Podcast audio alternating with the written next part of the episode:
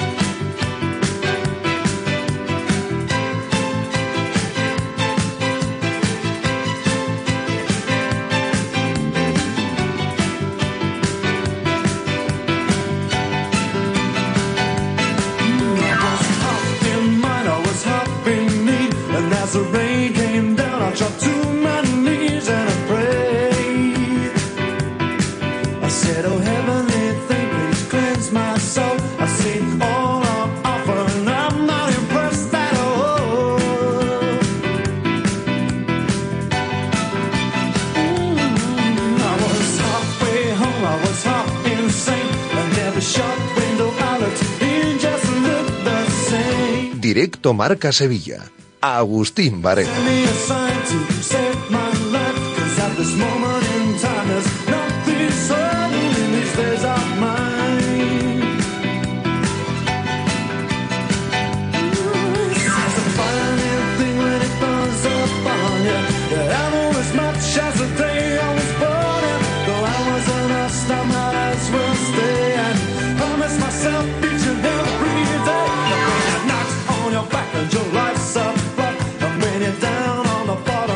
¿Qué tal, señores? Buenas tardes, bienvenidos. Estamos en directo Marca Sevilla en este jueves 30 de noviembre, a caballo entre lo que aconteció anoche o ayer tarde en el estadio Ramón Sánchez Pizjuán y lo que va a acontecer en unas horas en Praga, en ese partido que tiene que disputar el Real Betis Balompié en la capital de la República Checa.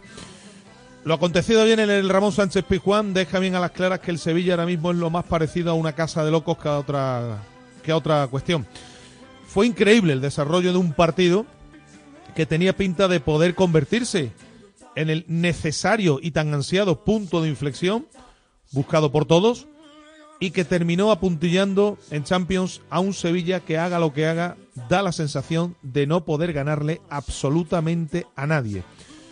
Entre Ocampos y los que se quedaron en el terreno de juego se cargaron un partido que deja la cabeza de Diego Alonso, deportivamente hablando, pendiendo de un hilo gritos contra el palco, scratches incluidos con protestas muy feas a consejeros, en este caso a la consejera Carolina es cuando salía del estadio. Futbolistas casi que metiéndose mano en el túnel de vestuarios y lo que te rondaré morena, porque lo que queda aquí es tremendo. Miren de cara al lunes. El asunto de la junta del próximo lunes con Del Nido, que ya sabe que no va a poder hacer uso de sus acciones para votar. En definitiva, lo más parecido a una película de terror es lo que está ocurriendo hoy en día en el Sevilla Fútbol Club, que se agarra al clavo ardiendo del partido ante el Lens en Francia para seguir con vida, al menos en la competición que más gloria le ha dado a la entidad. Pero eso, para eso queda mucho y ya veremos lo que ocurre. Es un desquiciamiento total y absoluto en el que vive sumida la entidad. Y vamos a ver qué ocurre el próximo domingo ante el Villarreal y el episodio sin prácticamente solución de continuidad que se va a vivir también el próximo lunes en la Junta General de Accionistas, que será muy parecida a la de 2022. Pineda, ¿qué tal? Muy buenas tardes. Hola, ¿qué tal? Hago muy buenas. Pues una, sí. Una casa de locos. Es una entidad absolutamente en descomposición, que vive a la deriva, que vive la crisis eh, institucional, social y deportiva más importante de los últimos 25 años y que además el análisis pues tiene que llevar varias partes, porque no es lo mismo mezclar el tema institucional con el tema deportivo. Directamente está relacionado pero ayer se demostró que lo que le puede salir mal al Sevilla esta temporada le sale peor. Un partido quizá los mejores primeros 60 minutos de la etapa de Diego Alonso, donde el Sevilla se pudo ir incluso un poquito más adelante en el marcador. porque eh, estaba le siendo el partido ideal. Sí, bueno, eh, tiene un balón al travesaño, le anulan un gol que, bueno, eh, no es una jugada inmediata. En la liga eso se está pitando diferente. En Europa, pues no se pitó con el mismo criterio que en la liga y también es sorprendente. Pero a partir de aquí, con la expulsión imperdonable, infantil, eh, imposible de comprender, incomprensible de Lucas Ocampos, pues el Sevilla se viene abajo y se deshace como un azucarillo. Ojo que la expulsión no puede justificar solamente lo que ocurrió. ¿eh? Un equipo con uno menos no se puede descomponer y que le hagan tres goles en apenas 20 minutos para perder el partido, porque el Sevilla ha estado en superioridad numérica, por ejemplo, en Balaídos y no fue capaz eh, de remontar el partido como lo hizo ayer el PSV. Por tanto, creo que eh, los jugadores ayer bajaron los brazos, los cambios no ayudaron con ese triple cambio metiendo a Amir, a Nianzú y a Jordán tres futbolistas que no están para competir en este Sevilla, pues no ayudó tampoco. Eh, reestructurar tácticamente al equipo poniendo cinco atrás tampoco ayudó. En definitiva, eh, la plantilla no está bien, el entrenador no se entera de nada, pero aquí hay un análisis mucho más profundo eh, con lo que hay arriba. En el palco, el director deportivo que ha cometido un tremendo error con este inventito de traer a Diego Alonso, un técnico que, no tiene experiencia y que no conoce la liga, que evidentemente tenía muchas papeletas de equivocarse, finalmente pues le, ha salido mal, como no podía ser de otra forma, y luego lo de arriba, ¿no? Lo de arriba, hay dos señores que se empeñan en ir deteriorando, devaluando la entidad, eh, el tema deportivo, la plantilla, año tras año, mes tras mes y día tras día, y yo no sé hasta dónde vamos a llegar, porque es verdad que aquí hay una sociedad anónima, hay gente que ha, invertido su dinero y que manda, pero claro, aquí hay algo mucho más importante que ese dinero que todo eso, que es el Sevilla Fútbol Club como equipo, como entidad, un equipo histórico, un club histórico. Por tanto, si estos señores no son capaces, algún día, digo yo, tendrán que dar un pasito al lado y dejar a gente capaz de revertir la situación, porque de momento las decisiones que están tomando son erróneas una tras otra, decisiones muy importantes, trascendentales, que están llevando a la deriva al club y si no se toman medidas acertadas, vamos a ver dónde termina el equipo de aquí a corto plazo. De momento, callejón sin salida, porque los que están van a seguir al frente y el máximo accionista que viene por detrás no va a poder utilizar, ya ha sido esto conocido oficialmente, ha dictaminado los juzgados en el día de hoy no va a poder utilizar sus acciones para votar el próximo lunes en la Junta mm, General de Accionistas que va a tener lugar, como digo, eh, eh, en un ambiente calentito, no lo sé. Claro, la, la Junta no va a tener trascendencia en cuanto al futuro a corto plazo en principio, porque al final si no dejan votar en contra del nido, pues no va a ocurrir nada pero yo te digo, Agus, que no es agradable plantarte en la Junta, que no te aprueben las cuentas, con la situación deportiva del equipo que no gana nunca, la gente echándote cosas en cara. Por tanto, pese a la defensa tan vehemente del entrenador, yo creo que si el domingo pierde con el Villarreal, el entrenador va a ir a la calle, van a tener ya amarrado un nombre para al menos simular o, parecer en la Junta que, están tomando decisiones. Porque claro, si el Sevilla pierde con el Villarreal y el lunes sigue Diego Alonso en el banquillo, pues la situación va a ser mm, realmente crítica en esa Junta de Accionistas. De momento se va a sentar el técnico el próximo domingo ante el Villarreal, mañana va a comparecer en la rueda de prensa y todo lo que escuchen, que después van a oír al presidente, como es lógico y normal, defendiendo la figura y al vicepresidente que antes del partido, pues poco más o menos que dijo que éramos unos pesados y que no le preguntásemos más por el, futuro del entrenador. Todo lo que escuchen milongas. Insostenible va a ser la situación como el domingo el Sevilla no sea capaz de obtener el triunfo. Así que horas, insisto, muy, muy complicadas las que se están viviendo en la entidad nervionense. Seguramente las más complicadas que desde principios de siglo. Y la, esa es la, la cruz, la cara es la, el momento que vive el Betis, que bueno, pues todo el mundo espera que se pueda prolongar esta tarde. A las 7 menos cuarto juega el Betis con la idea de dejar certificada ya la presencia en octavos, pero con la mentalidad de que no va a ser fácil ante un rival que también apura sus opciones de clasificación y que lidera la liga de, de su país. Vuelve Fekir, lo anunció ayer Manuel Pellegrini y se esperan hasta nueve cambios en el once inicial respecto a los que jugaron frente a la Unión Deportiva Las Palmas de inicio el pasado fin de semana. Escucharán a Pellegrini, escucharán a Fekir, que está loco también por jugar junto a Isco. Estaremos también dando una vuelta por tierras checas para conocer más detalles de cómo llega el Esparta. En definitiva, enseguida vamos a estar con lo que es la previa de este partido que vamos a contar a partir de las 7 menos cuarto, un ratito antes en esta sintonía de todo lo que ocurra en ese partido en, tierras checas.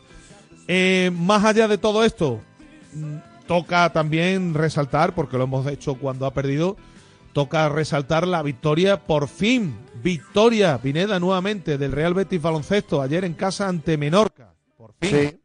Y una victoria además contundente, ¿eh? porque el Betis se puso por delante en el marcador, resultado abultado desde el primer cuarto, ya al descanso parecía sentenciado el partido, y gana su segundo choque en esta 88-57.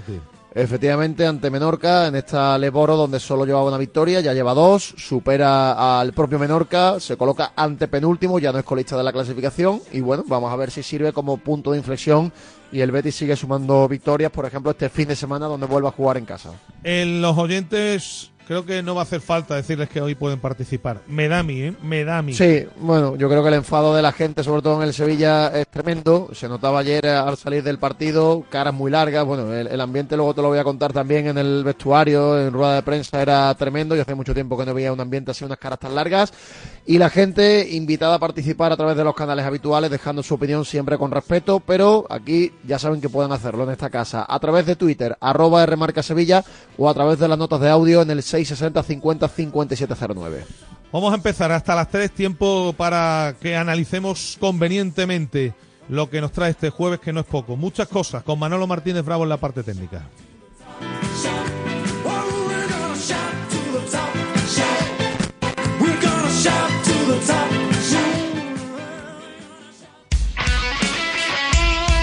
Radio ¿La factura de la luz te deja electrificado? Pásate a Insolac Renovables. Instala paneles fotovoltaicos de autoconsumo y genera tu propia electricidad. Aprovecha las nuevas subvenciones del Plan Ecovivienda. Hasta el 80% de ayuda para la instalación fotovoltaica en viviendas. Infórmate en insolacrenovables.com. Insolac, expertos en energía renovable desde 2005.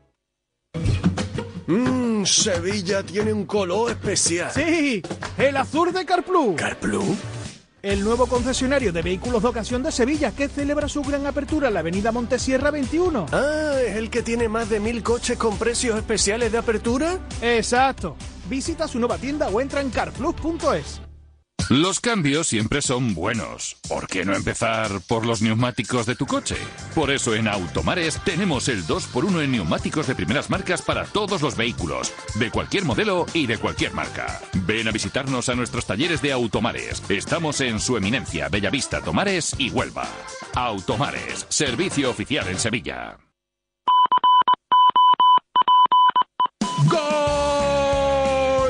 Golosinas en Confisur, tu cash and carry donde encontrarás 10.000 referencias en alimentación, bebidas, droguería, golosinas y pastelería. Cash and Carry Confisur en el polígono Carretera Amarilla. Ahorrar es saber dónde comprar.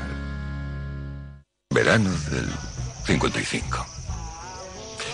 El cine Kingsway de Brooklyn. Todo a oscuras. Y sonó aquel redoble. One, two, three o'clock, four o'clock, rock. Delta Cadillac. Cada madrugada de sábado después de la alternativa y siempre que quieras en podcast, el mejor rock and roll tiene su sitio en Radio Marca. ¿Qué es eso, eh? Es rock and roll.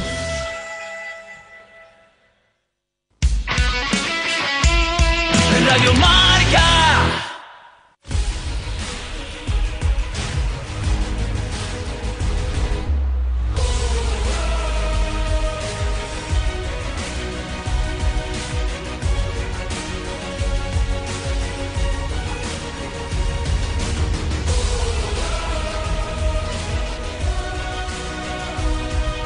A las 7 menos cuarto en el Generali Arena con arbitraje de un montenegrino, Nikola Davanovic, eh, Mario Cebech en el bar, árbitros a los que conoce perfectamente Miguel Ángel Morán, al que ya saludo. Miguel Ángel Morán, compañero de marca, buenas tardes.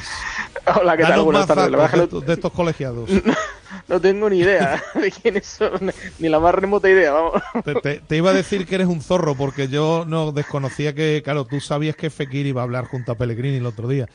Tú jugabas con ventaja, por eso decías que, ibas a, que, era, iba a ser, que iba a ser titular. Bueno, en- lo que publicamos lo, lo ponía que, que normalmente no es, es una regla no escrita, Sí. pero normalmente el jugador que sale a hablar con, con Pellegrini en la previa de, de los partidos suele ser titular. Nos informaron ahí por línea interna que iba a ser Nabil Fekir y, y, la verdad es que cuadraba bastante, cuadraba bastante que, que, después de haber tenido minutos ya en tres partidos, eh, ella tuviera una oportunidad. Quizá no juegue el partido entero, quizá juegue esos 60 minutitos o algo así habitual para ir entrando en Para dinámica. que entre Isco luego.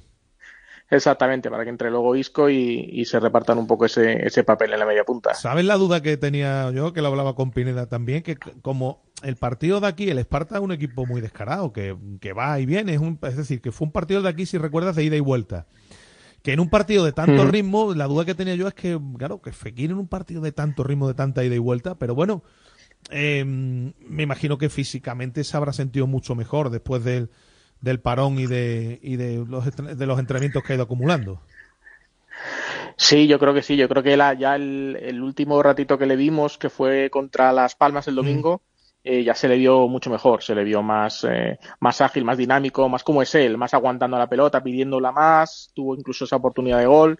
Se le vio bastante mejor que, que antes del parón. Se ve que estas dos semanas de, de trabajo que ha tenido con, con el parón de selecciones le han venido muy bien para seguir en esa puesta a punto y que ya lo que necesita quizás sean eso, eso, minutos de competición, eh, jugar, jugar partidos y, y, esta es una buena oportunidad porque al final para el Betis, aunque es una buena opción de dejar sellada su clasificación y, y dar un paso de gigante para ser líder de grupo, sí que es verdad que no es una final, eh, porque al final tiene dos, tiene dos opciones. Tiene una opción hoy para clasificarse y tendría otra en la última jornada contra el, contra el Rangers en casa. Sí, mejor hacer los deberes antes porque ese partido ante el Rangers va a estar metido en medio de una vorágine de partidos en, la, en el que eh, bueno, ahí es, el calendario se pone complicado para el Betis. ¿eh? Así que sería interesante que el equipo consiguiera ya hoy, como mínimo, porque yo creo que me da a mí que el Rangers no le veo tropezando ante el Aris Limasol. Bueno, pero bueno, hay que jugar, ¿no? En, su, en Escocia.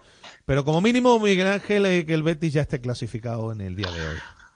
Sí, yo creo que sí, que la idea es esa, por como mínimo sumar ese empate, que es lo que necesita el Betis para estar ya en, matemáticamente en las rondas eliminatorias y ya dejar ese último partido contra el Rangers eh, solamente pendiente de, de, saber qué es lo que necesita para ser primero de grupo, si, le, le, si necesita la, la, victoria en caso de que, de que el Rangers gane hoy a, a, a la Limasol y, y el Betis no pase del empate o si con el empate le vale para ser primero de grupo, que mm. también es una, es una opción. Si, si ganan los dos, gana el Betis y gana el Rangers, al Betis le valdría con el empate en la última jornada para ser campeón de grupo y evitar esa, ese playoff de febrero, que el otro día teníamos la oportunidad, cuando eh, nos sí. vimos allí todos en la ciudad deportiva Rafael Gordillo, de preguntar a varias personas del, del club sí. eh, sobre esta posibilidad de jugar un playoff en febrero y tampoco les parecía especialmente mal, ¿eh? tampoco decían, bueno, si hay que jugar ese playoff, sí es verdad que el calendario se pone un poco más apretado porque no, no consigues liberar esos dos jueves en, en febrero, pero bueno, también es un, una eliminatoria más, una taquilla más contra un rival importante, así que tampoco les, tampoco les preocupaba en exceso el tema de tener que jugar un playoff. Otra cosa es que lo que piense Pellegrini.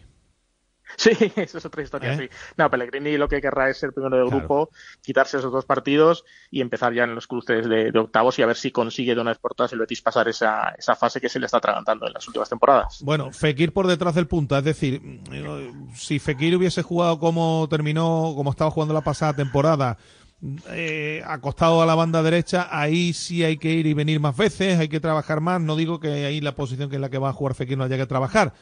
Pero hombre, no es lo mismo que estar en la banda. Hay menos metros de recorrido, Pineda. Eso es lo que hablábamos ayer, ¿verdad? Lo que es lo que comentábamos. Sí, hombre, claro. Un futbolista que lleva tanto tiempo de inactividad, sacarlo de su hábitat natural creo que es complicarle un poquito más su puesta a punto. Lo normal es que juegue en su zona, en un sitio además donde tiene dos futbolistas por detrás que, que le ayudan mucho y le liberan de tareas defensivas. Y, y, y luego, que Asan bueno, y Abde sean los que vayan claro, y vengan. Y son, son los futbolistas que tienen ese recorrido, que además son extremos puros. Por tanto, yo creo que lo normal es que, que juegue con esa alineación. Yo coincido mucho con la previa de Miguel Ángel Morán en el diario Marca y es un once bastante más lógico que, hacer probaturas a estas alturas de la temporada. Sí, el once yo creo que más o menos lo tenemos claro. Serían, Miguel, serían nueve cambios respecto al equipo que jugó frente a las Palmas. Solo repetirían los argentinos.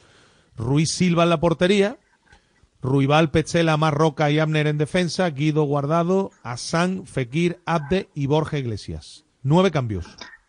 Sí, nueve cambios, solo repiten los dos argentinos porque Marroca, aunque había sido titular siempre, el, recordemos que el pasado domingo descansó contra Las Palmas, llevaba bastante, bastantes partidos, bastantes minutos y era lógico que en algún momento tuviera ese, ese, esa desconexión para cargar un poco las pilas.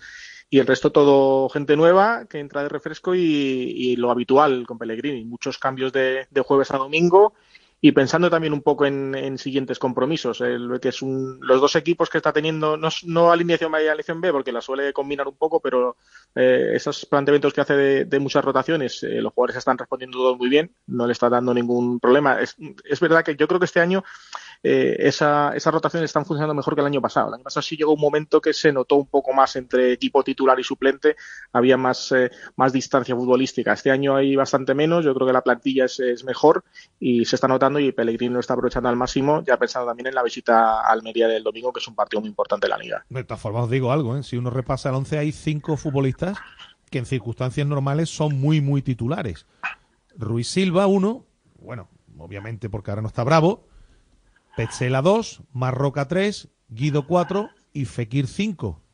Es decir, estos futbolistas en circunstancias normales, si están bien, son muy, muy titulares. Casi la mitad del equipo. Sí, sí, es que la plantilla este año es, es, bastante mejor, creo yo, que la del año pasado. Y hay jugadores como que estamos dejando fuera del 11 teórico titular, como Asan, que está siendo muy titular en la también, liga. Sí. Este fin de semana pasado no lo fue porque también venía de jugar muchos minutos con sí, la Lo que pasa que Asan no lo doy yo como titular titular porque es un futbolista que creo que creo que a pesar de que ha sido efectivamente titular en muchos partidos, creo que Pellegrini va a empezar a llevarle ahora de otra forma, ya con más efectivos eh, en esa posición. Creo, ¿eh? Pero bueno, eh, efectivamente son cinco futbolistas muy titulares y oportunidad para Abde otra vez, para que Anner muestre otra cara, en fin, la experiencia de guardado que se debe notar y Borja Iglesias, señores, que marcó frente a Laris, ¿verdad? Aquí en casa, ¿no?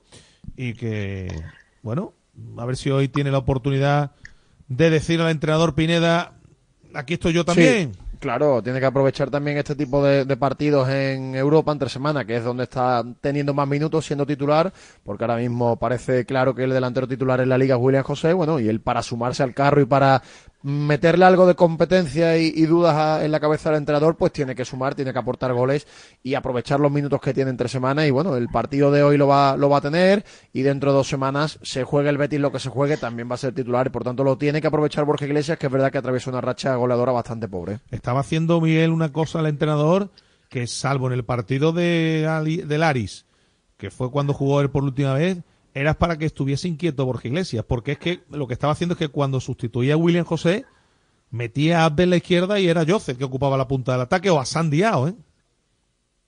Sí, lo hizo en, en varias ocasiones, este, este movimiento táctico. Yo creo que también un poco ahí ha influido el tema de que, que el propio Pellegrini desveló de que Ayoce tenía unas pequeñas molestias de pubis que mm. le estaba, estaba, arrastrando desde hace algún tiempo. Creo que han decidido no forzarlo en esas situaciones. Ya cuando hace algún cambio, Ayoce suele ser ya uno de los sustituidos, algo que no pasaba prácticamente nunca antes. Hacía ese movimiento táctico de meterlo a él en punta y eso le abre un poco más opciones a, a Borja. Y que Asan se ha sentado mucho en el, en el costado derecho, se ha sentado mucho ahí y yo creo que está dándole esa, esa oportunidad que reclamaba Borja Iglesias de, de tener esos minutos para, para poder reengancharse al equipo y, y, hacer esos goles que se le están resistiendo. Ya marcó uno que parece que es el que con el que abrió la lata por fin y a ver si esta tarde en, en Praga pues sigue con esa con esa dinámica en Europa League y, y o contribuye con, con, su juego o con algún gol a que el Betis pues sume ese punto que necesita para pasar de fase o esa victoria para acercarse al, al liderato del grupo. Por cierto, pensando en Almería, ha cambiado el guion también. Pellegrini, al ser el partido a las 7 menos cuarto, regresa hoy mismo a Sevilla. Él quiere que los futbolistas descansen ya hoy en sus domicilios esta noche. Y, y va así tener más tiempo para preparar el partido ante el Almería, porque el sábado hay que viajar otra vez hasta, hasta tierras almerienses. En esto también ha cambiado su habitual forma de proceder el entrenador del Betis.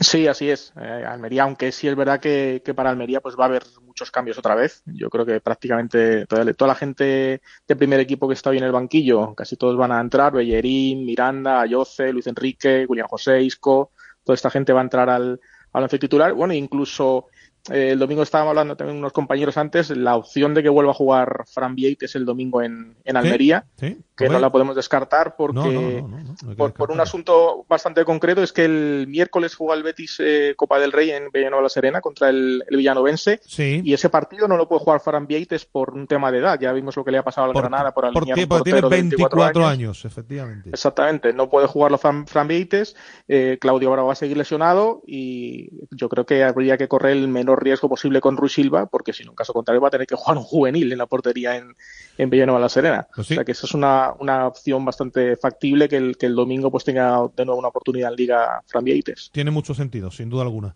Pues nada, Miguel, gracias como siempre. Un abrazo.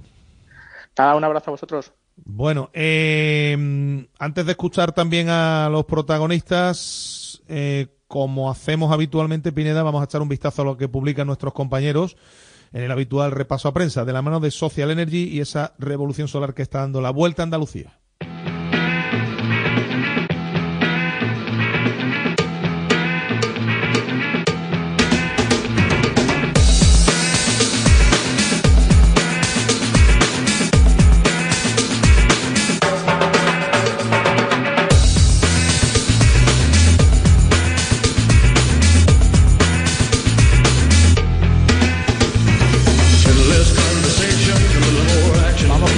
A prensa con la página web del diario Marca, marca.com, sobre el Real Betis Balompié. Podemos leer, por ejemplo, esa previa que firma Rocío Guevara a sellar el pase y esperar el liderato, la previa, el análisis, el pronóstico, la predicción del partido del Betis de esta tarde, con palabras de Pellegrini, al que ahora vamos a escuchar, dice el chileno, para mí es importante quedar primeros de grupo. Sobre el Sevilla, Del Nido responde a la decisión del juez, no sabemos si cogeremos al Sevilla con vida y también el análisis y la opinión de Alberto Fernández, el Sevilla y la teoría del reloj parado.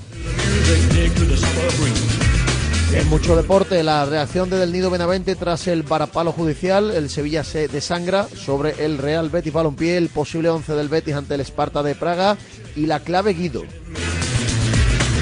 En el desmarque, la autocrítica de Sergio Ramos tras la eliminación del Sevilla. Necesitamos tiempo para reflexionar, dice el Camero. Y sobre el Real Betis Balompié, también recogiendo imágenes de los aficionados béticos en Praga disfrutando de la previa del partido de su equipo. Y por último, en el diario de Sevilla, del siempre pasa algo de Navas hasta el secundario récord de Ramos, las reacciones en zona mixta de los jugadores del Sevilla sobre el Real Betis Balompié, el Betis a Praga en la ola buena.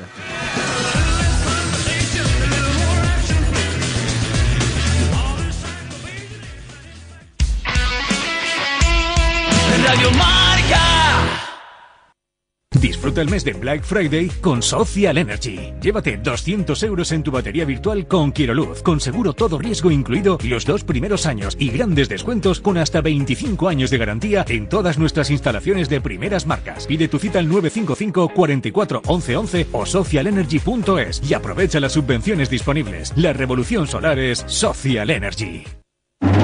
Tenemos una noticia de última hora. Nos informan de que otro médico de la sanidad privada de la provincia de Sevilla ha desaparecido. Este nuevo suceso se suma a la ola de desapariciones de especialistas que sufre la medicina privada en nuestra provincia. Desde el Colegio de Médicos de Sevilla aseguran que detrás de estas desapariciones se encuentran las pésimas remuneraciones que los facultativos reciben por parte de las compañías aseguradoras y que no se revisan desde hace más de 30 años. Seguiremos informando. Sevilla tiene un color especial. Sí, el azul de Carplus. ¿Carplus? El nuevo concesionario de vehículos de ocasión de Sevilla que celebra su gran apertura en la avenida Montesierra 21. Ah, ¿es el que tiene más de mil coches con precios especiales de apertura? Exacto. Visita su nueva tienda o entra en carplus.es.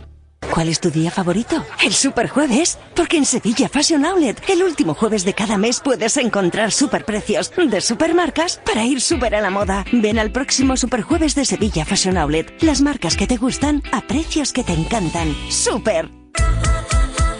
Marcador Europeo vuela cada semana en Radio Marca. Desde las 6 de la tarde a las 11 y media de la noche, el programa con más horas de Champions y Europa League de la radio española. Con Felipe del Campo y el Dream Team de comentaristas. Vero Boquete, Alberto Echogo, Dani García Lara, Milinko Pantic y Pavel Fernández. Marcador Europeo con Felipe del Campo. Buenas noches, buenos goles.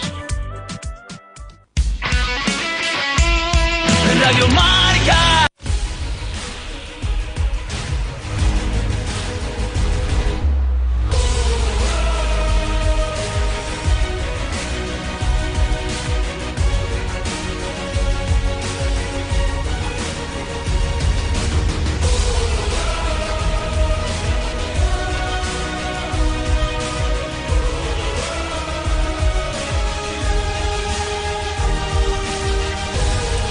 1 y 34. Bueno, decía antes Miguel Ángel Morán que mm, no es una ley escrita que el futbolista que aparece en la rueda de prensa oficial junto al entrenador sea titular, pero es que ayer Pineda es que lo dijo Pellegrini, no es que sea una ley no escrita, es que ayer lo confirmó Pellegrini que Fekir va, a ser de la partida. Eh, efectivamente, lo dijo el entrenador, eh, lo acompañó ayer en sala de prensa por la tarde en el escenario de- del partido, donde el Betis estuvo por la tarde después de aterrizar en la capital de la República Checa.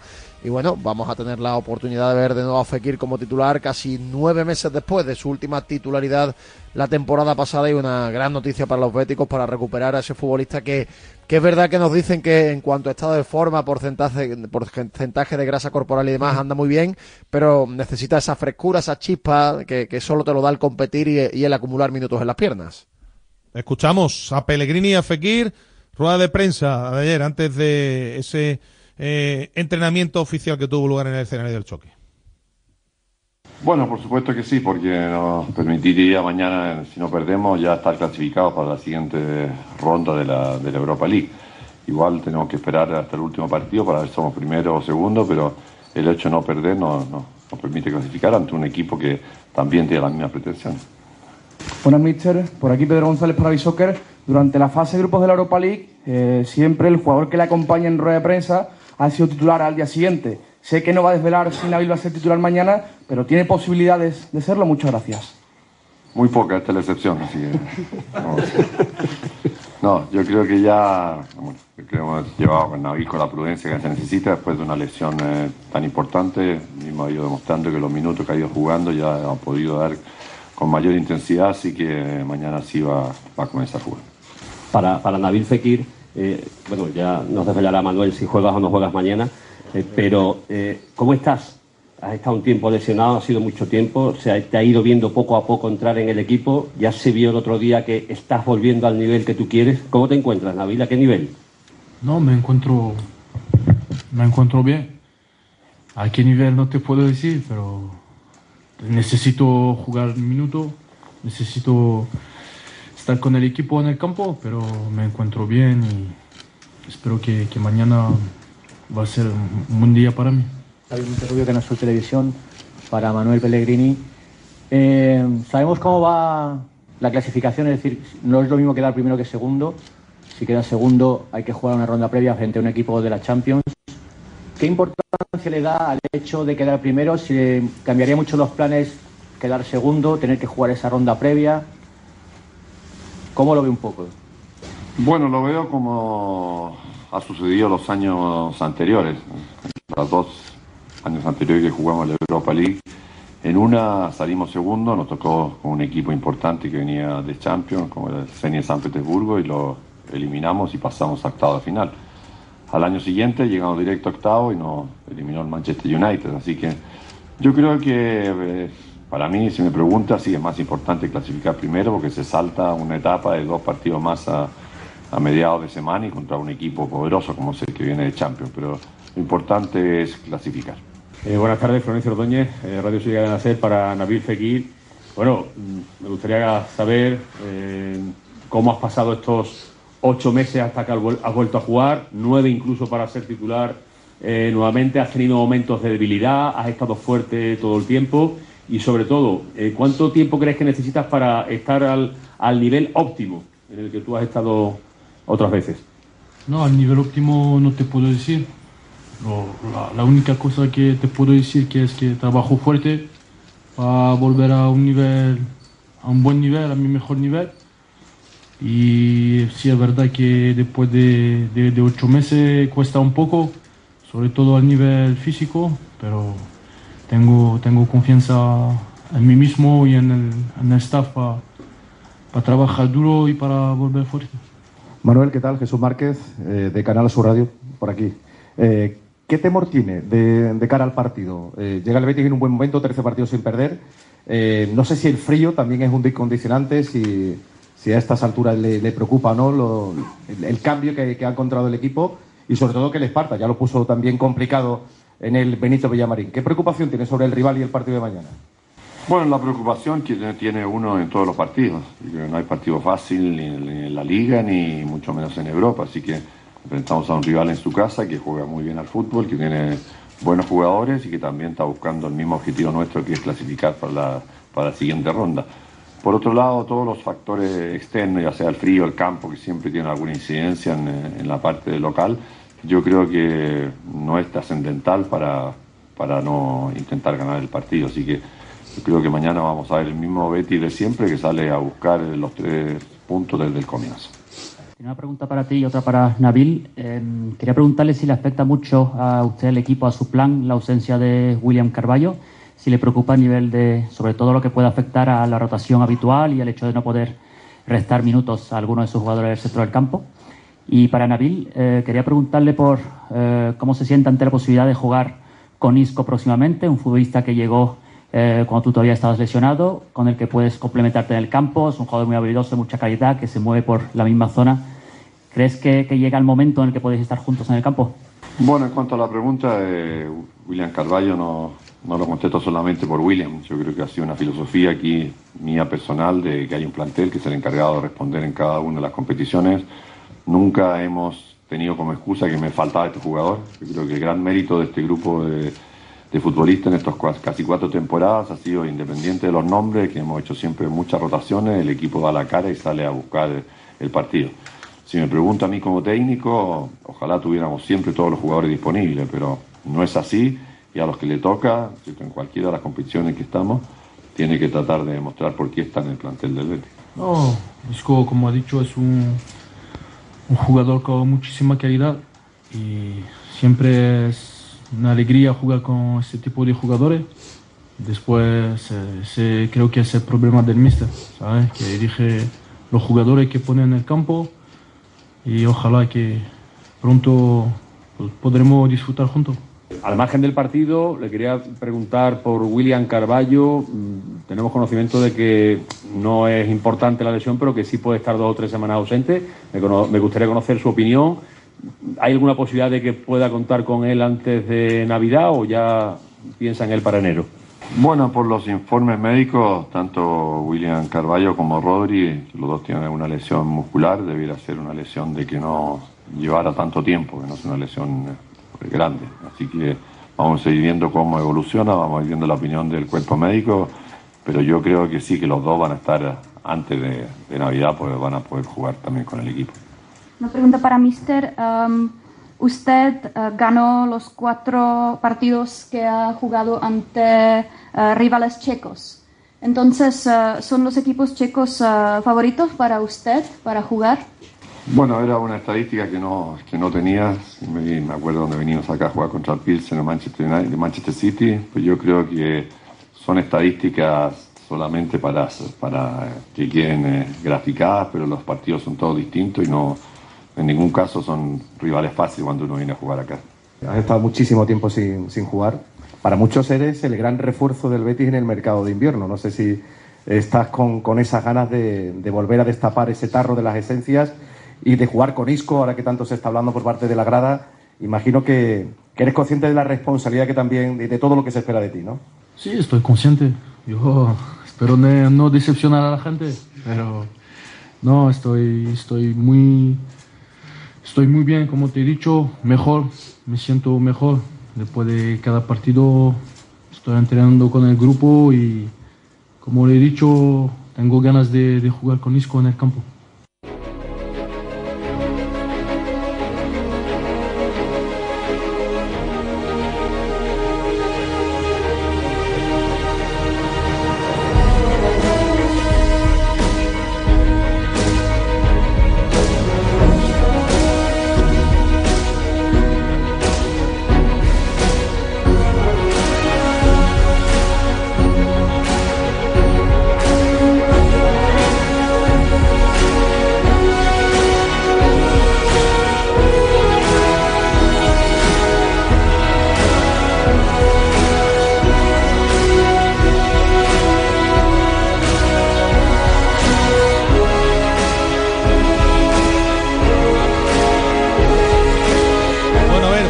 A seguir hablando del, del partido de esta tarde y nos tenemos que ir hasta la República Checa para hablar, Pineda, con un protagonista que ya nos dio alguna pista del rival del Betis en, en el partido que se disputó aquí, antes del partido que se jugó aquí en el Benito Villamarín. Sí, si no recuerdo mal, hablamos con él cuando todavía no estaba jugando en la Liga Checa. Lo tenía muy. ¿no? Zlín, creo que se llama, ¿no? Efectivamente, en una localidad eh, al este de la República Checa, juega en el Trinity Zlín y además conoce perfectamente al rival del Betis porque su equipo se enfrentó al Esparta de Praga el fin de semana pasado. Él no pudo jugar por un pequeño problema muscular, pero conoce perfectamente al rival del Betis y, y obviamente viviendo allí, pues nos puede contar un poquito también el ambiente, la climatología y todo lo que se va a vivir alrededor del choque de esta tarde. Así es, el disputado el domingo Esparta de Praga 2, Stlin 0. No estuvo en ese partido porque creo que tiene algún problema muscular. El protagonista que ya nos escucha, jugando desde hace poco tiempo allí, Pablo González. Hola Pablo, muy buenas. Hola, buenas, ¿qué tal? Bueno, ¿cómo estás antes que nada? Porque no pudiste estar en el partido, ¿no?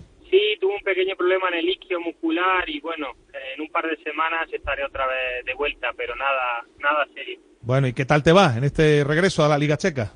Pues bien, contento, la verdad. Eh, después de una lesión de larga duración de, del ligamento cruzado, pues he vuelto a jugar eh, después de nueve meses y estoy, estoy contento, cogiendo ritmo. Eh, el equipo también, poco a poco, vamos cogiendo puntos. Así que bien, lo que quería y necesitaba, vamos. Bueno, a- abajo estáis ahí con 11 puntos en penúltimo lugar. Es verdad que hay mucha igualdad, porque eh, desde el Jablonec que tiene 16, que es el duodécimo, hasta vosotros hay, bueno, pues 5 puntos de diferencia. Pero bueno, que me imagino que, que eso, peleando para, para intentar seguir en la máxima categoría. Sí, ahora llevamos un, pues, cinco partidos con muy buena dinámica, con un par de victorias y un par de empates, que han- hemos cambiado de entrenador, parece que el equipo ha cogido más confianza y estamos compitiendo mejor y parece que, que vamos para arriba, así que en ese sentido bien, con dinámica positiva para salir de ahí. Como tú has dicho, está todo muy igualado y con un par de victorias sales, sales de ahí. Bueno, em, tú, tú estás en Zlín, ¿no? Que es donde, donde jugáis vosotros, donde una ciudad, creo que estaba leyendo aquí, cerca de 80.000 habitantes, que está muy lejos de Praga. Pues está a tres horas. Además, ahora tendré que ir a Praga porque mi mujer sale hoy de, desde Praga, del aeropuerto a España, Sí. y, y estoy de camino, pero a tres horitas más o menos en coche. Eh, ¿Ves el partido?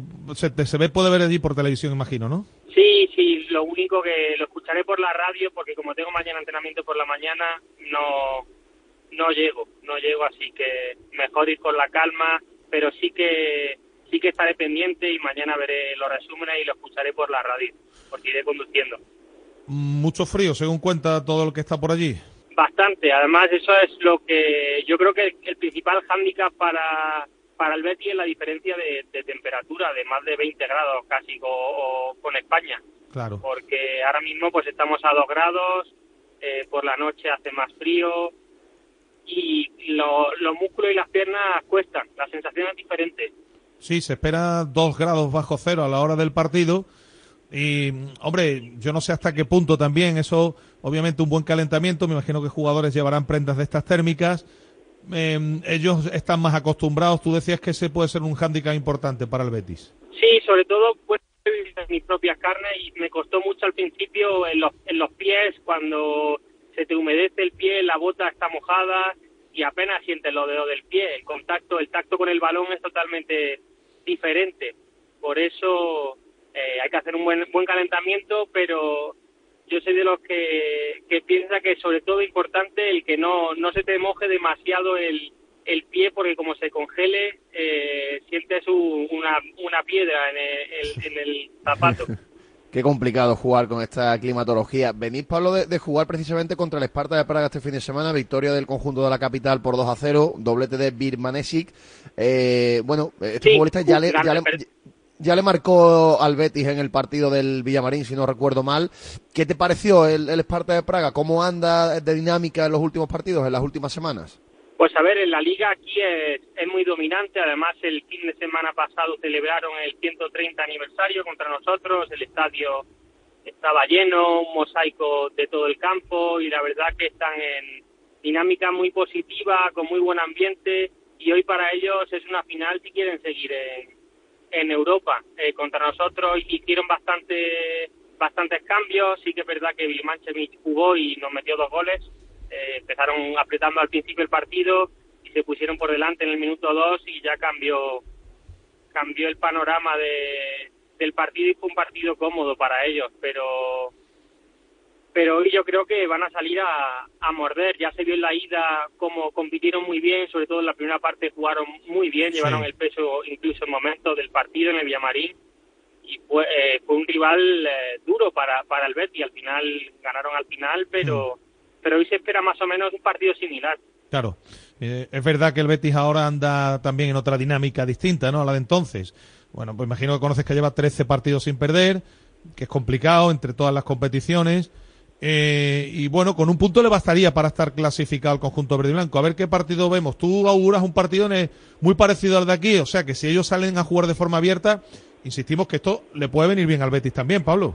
Sí, sí, desde luego. Yo creo que va a ser un partido vistoso con bastantes ocasiones para ambos lados. Como tú bien dices, el Betis está en muy buena dinámica, ha cambiado totalmente la dinámica, pero las, condiciones climáticas, eh, el hecho de que le valga un punto, se juega mucho más el Esparta que el Betis, eso también puede correr a favor de, del equipo checo y yo creo que veremos un partido igualado.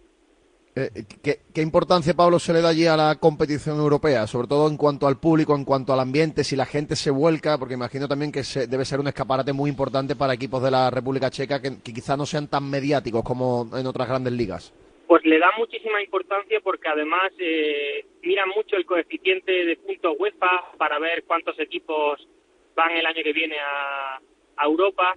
Eh, el Slavia está haciendo un muy buen papel, que le ganó a la Roma y va primero en su, grupo. El Victoria Pilsen en Conference League también le ganó al Dinamo de Zagreb y dio primero en su grupo. Y este año la verdad que, están consiguiendo muchos puntos para ese coeficiente que, que digo y es es muy importante para, para el país tener a cuanto más equipos en competición europea, mejor. Claro, claro, efectivamente. El coeficiente importante, recordemos que hay una nueva edición de la Liga de Campeones la próxima temporada. Ahora mismo Inglaterra y España meterían a cinco equipos en, en la Liga de Campeones la próxima temporada, ¿no? Y esto obviamente pues depende de los coeficientes, como bien dice Pablo. Eh, por cierto, ¿qué, ¿qué terreno de juego se va a encontrar el Betis? ¿Duro por, eh, por, el, por la climatología o, o suele estar en buenas condiciones el campo del Esparta? va, va a estar en perfecto estado. Contra nosotros jugamos el domingo y nevó a la hora del partido con mucho frío y el campo estaba perfecto, sin ningún problema. Así que en ese sentido no, no va a haber problema. Bueno, ¿quién anda bien de ellos? ¿Con quién tiene que tener especialmente cuidado el Betis hoy? Pues, a ver, eh, Pirmanchevich está en racha goleadora, es uno de los máximos goleadores también en la liga, la liga checa. Eh, luego a mí me gusta mucho en particular eh, no sé si jugará o la Olayinka también, pero, pero bueno, eh, yo creo que los tres son un poco los que marcan diferencias en, el Esparta de Praga. Y, o la Tunji, perdona. Sí, y, un poco, eh, digamos, el, punto débil de ellos.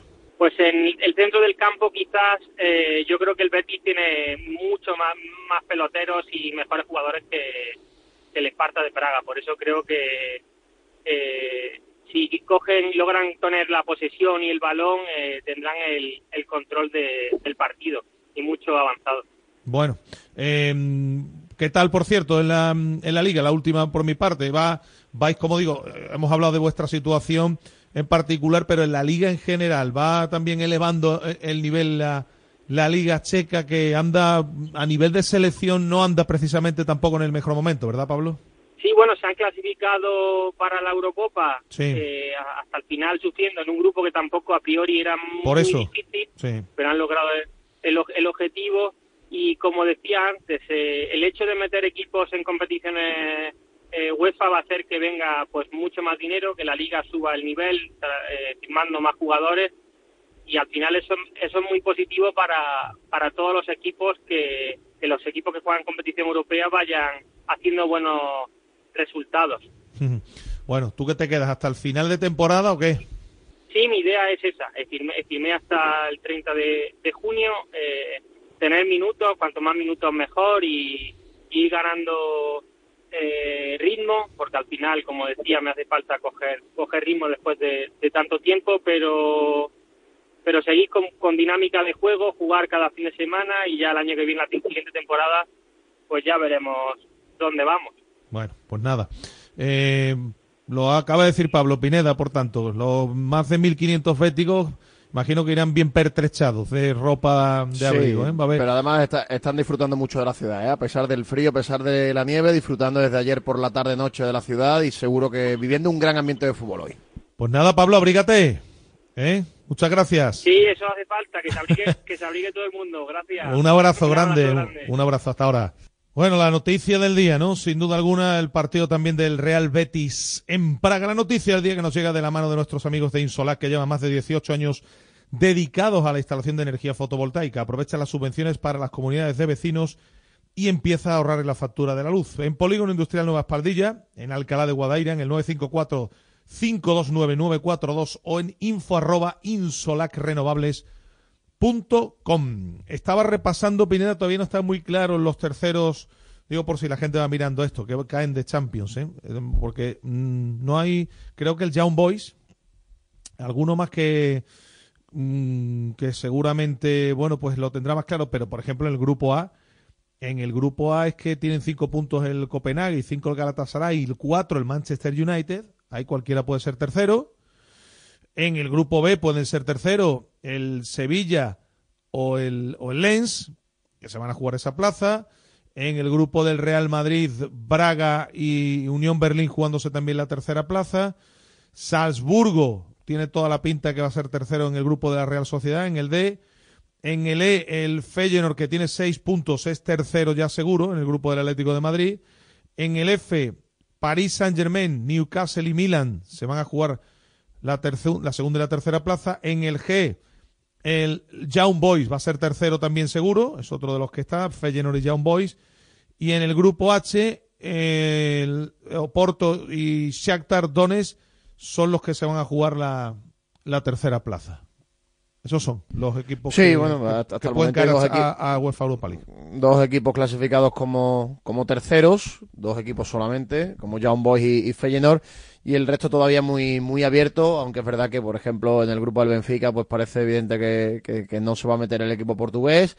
Eh, en el grupo del Sevilla lo más lógico es que se meta el Lens y bueno, vamos a ver, ¿no? En cualquier caso, si el Betis es primero, pues se olvida de esta ronda de playoff y pasa directamente a los octavos de final que evidentemente libera mucho el mes de febrero, que sobre todo es interesante si vas avanzando en la Copa del Rey, te permite te- estar un poquito es. más tranquilo en esa, en esa fase de la competición. Bueno, pues vamos a ir también con las notas de voz, las notas de audio con nuestros amigos de GESOL y las, las nuevas subvenciones del plan Ecovivienda, con ayudas de hasta el 80% para la instalación de paneles solares.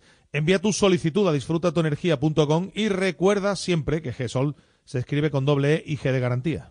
Eh, buenas señores, pues se ha cumplido lo que puse allí en el Audi. No me alegro porque me gustaría seguir en Europa, pero sí, sí me alegro por, porque de una vez se refleje eh, eh, lo que hay en, en la entidad y en el equipo, ¿no? Eh, felicidades, felicidades a Ocampos, que yo lo tenía como un ídolo y ya no lo puedo ni ver, ni ver. Y luego lo de Rafa Mil, lo de Oliver Torres y lo de Jordán, ya es que el entrenador esté en el avión de vuelta para casa. De vuelta para casa. Señores, este que os habla no volverá a pisar como socio de Gol Sur el Sánchez Pijuán hasta que la pandilla que dirige al Sevilla Fútbol Club, o sea, Pepito Castro y del Nido Junior, se larguen socio de Gol Sur. No volveré a pisar el estadio esta temporada. Y eso es lo que tenía que hacer el resto de la afición. Estadio vacío hasta que se vayan. Buenos días, Radio Marca. Hay una generación que solo ha conocido triunfos y títulos, algunos de ellos conseguidos de forma absolutamente increíble. Y claro, ahora no está preparada para la realidad del fútbol de los equipos normales, que unas veces se gana y otras se pierde. Si hubiesen pasado solo la mitad de lo que hemos pasado nosotros, están hoy como el Málaga. Por cierto, no echen al entrenador, que todavía puede quedar tercero de grupo. Venga ustedes. Buenos días, Radio Marca. Un sevillista más. Mm, análisis después del partido de ayer. No se puede hacer peor. Castillo de naipe. A la primera adversidad, este equipo se cae como un castillo de naipe.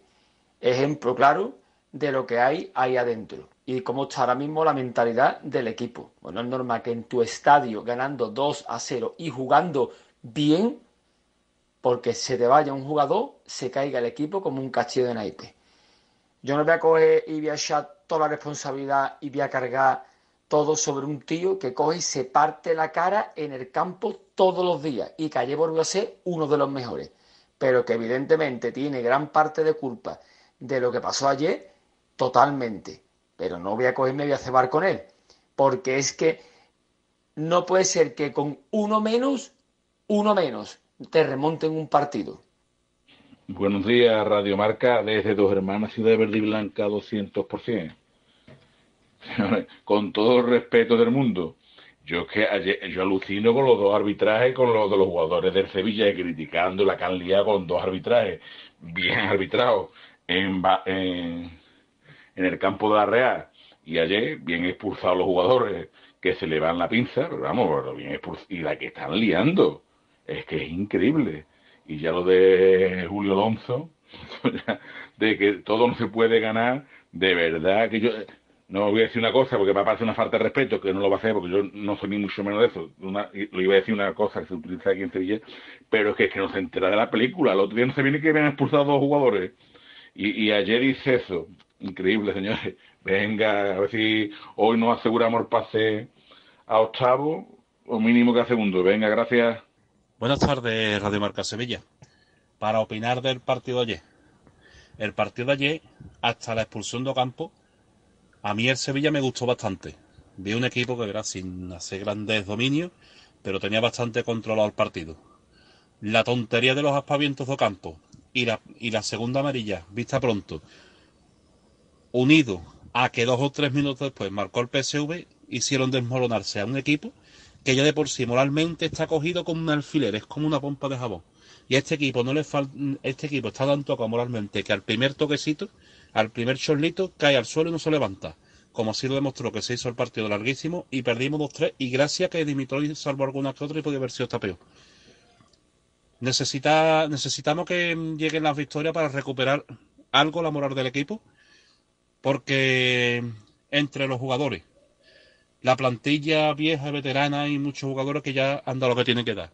Y sobre todo, sobre todo, la guerra accionaria entre la entre Del Nido, y Castro están mermando y están haciendo mucho daño a la institución. Buenas tardes, Radio Marca. Aquí el canilla del grupo del Tiquitaca. Pues aquí habla de mi Sevilla. Lo de ayer fue desastroso. Eh, un equipo caído. Yo vi un equipo caído como hace años que no lo veo. Y la verdad que ya esto es una, creo que es preocupante ¿vale? Eh, me indigna un poquito ver la celebración que alguna gente hacen de la desgracia de otro. Eh, vamos cada uno a preocuparnos por los nuestros, ¿vale? Que yo sepa, los de la tercera enfrente a día de hoy no han ganado nada. Que es cierto que están haciendo buen fútbol, pero a día de hoy no han ganado nada.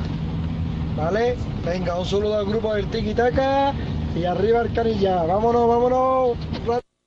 Buenos días, Radio Marca.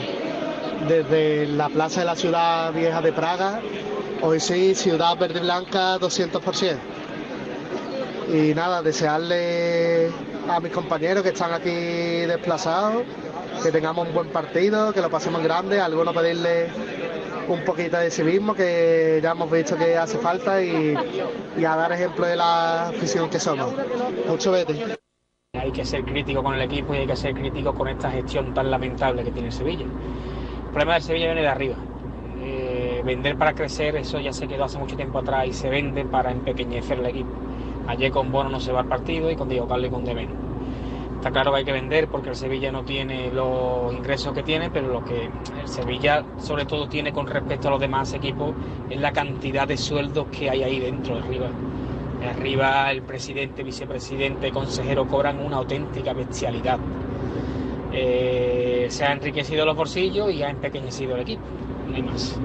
Así que Dios nos pille confesado, es hora de animar al equipo, es hora de estar con él y igual que han venido títulos importantes y grandes momentos, ahora hay que remar. Pero sin, sin dejar de reconocer que ahora mismo pasará muchísimos años hasta que esto se interese porque los primeros que tienen que ir de ahí son los que no se van a ir porque tienen un sueldo multimillonario para la persona. Un saludo y viva el Sevilla. Pues muchas gracias ¿eh? a todos los oyentes que dejan las notas de voz, notas de audio en el 660 50 57 09. De lo que ocurrió ayer, de la actualidad del Sevilla, hablamos en tan solo un instante.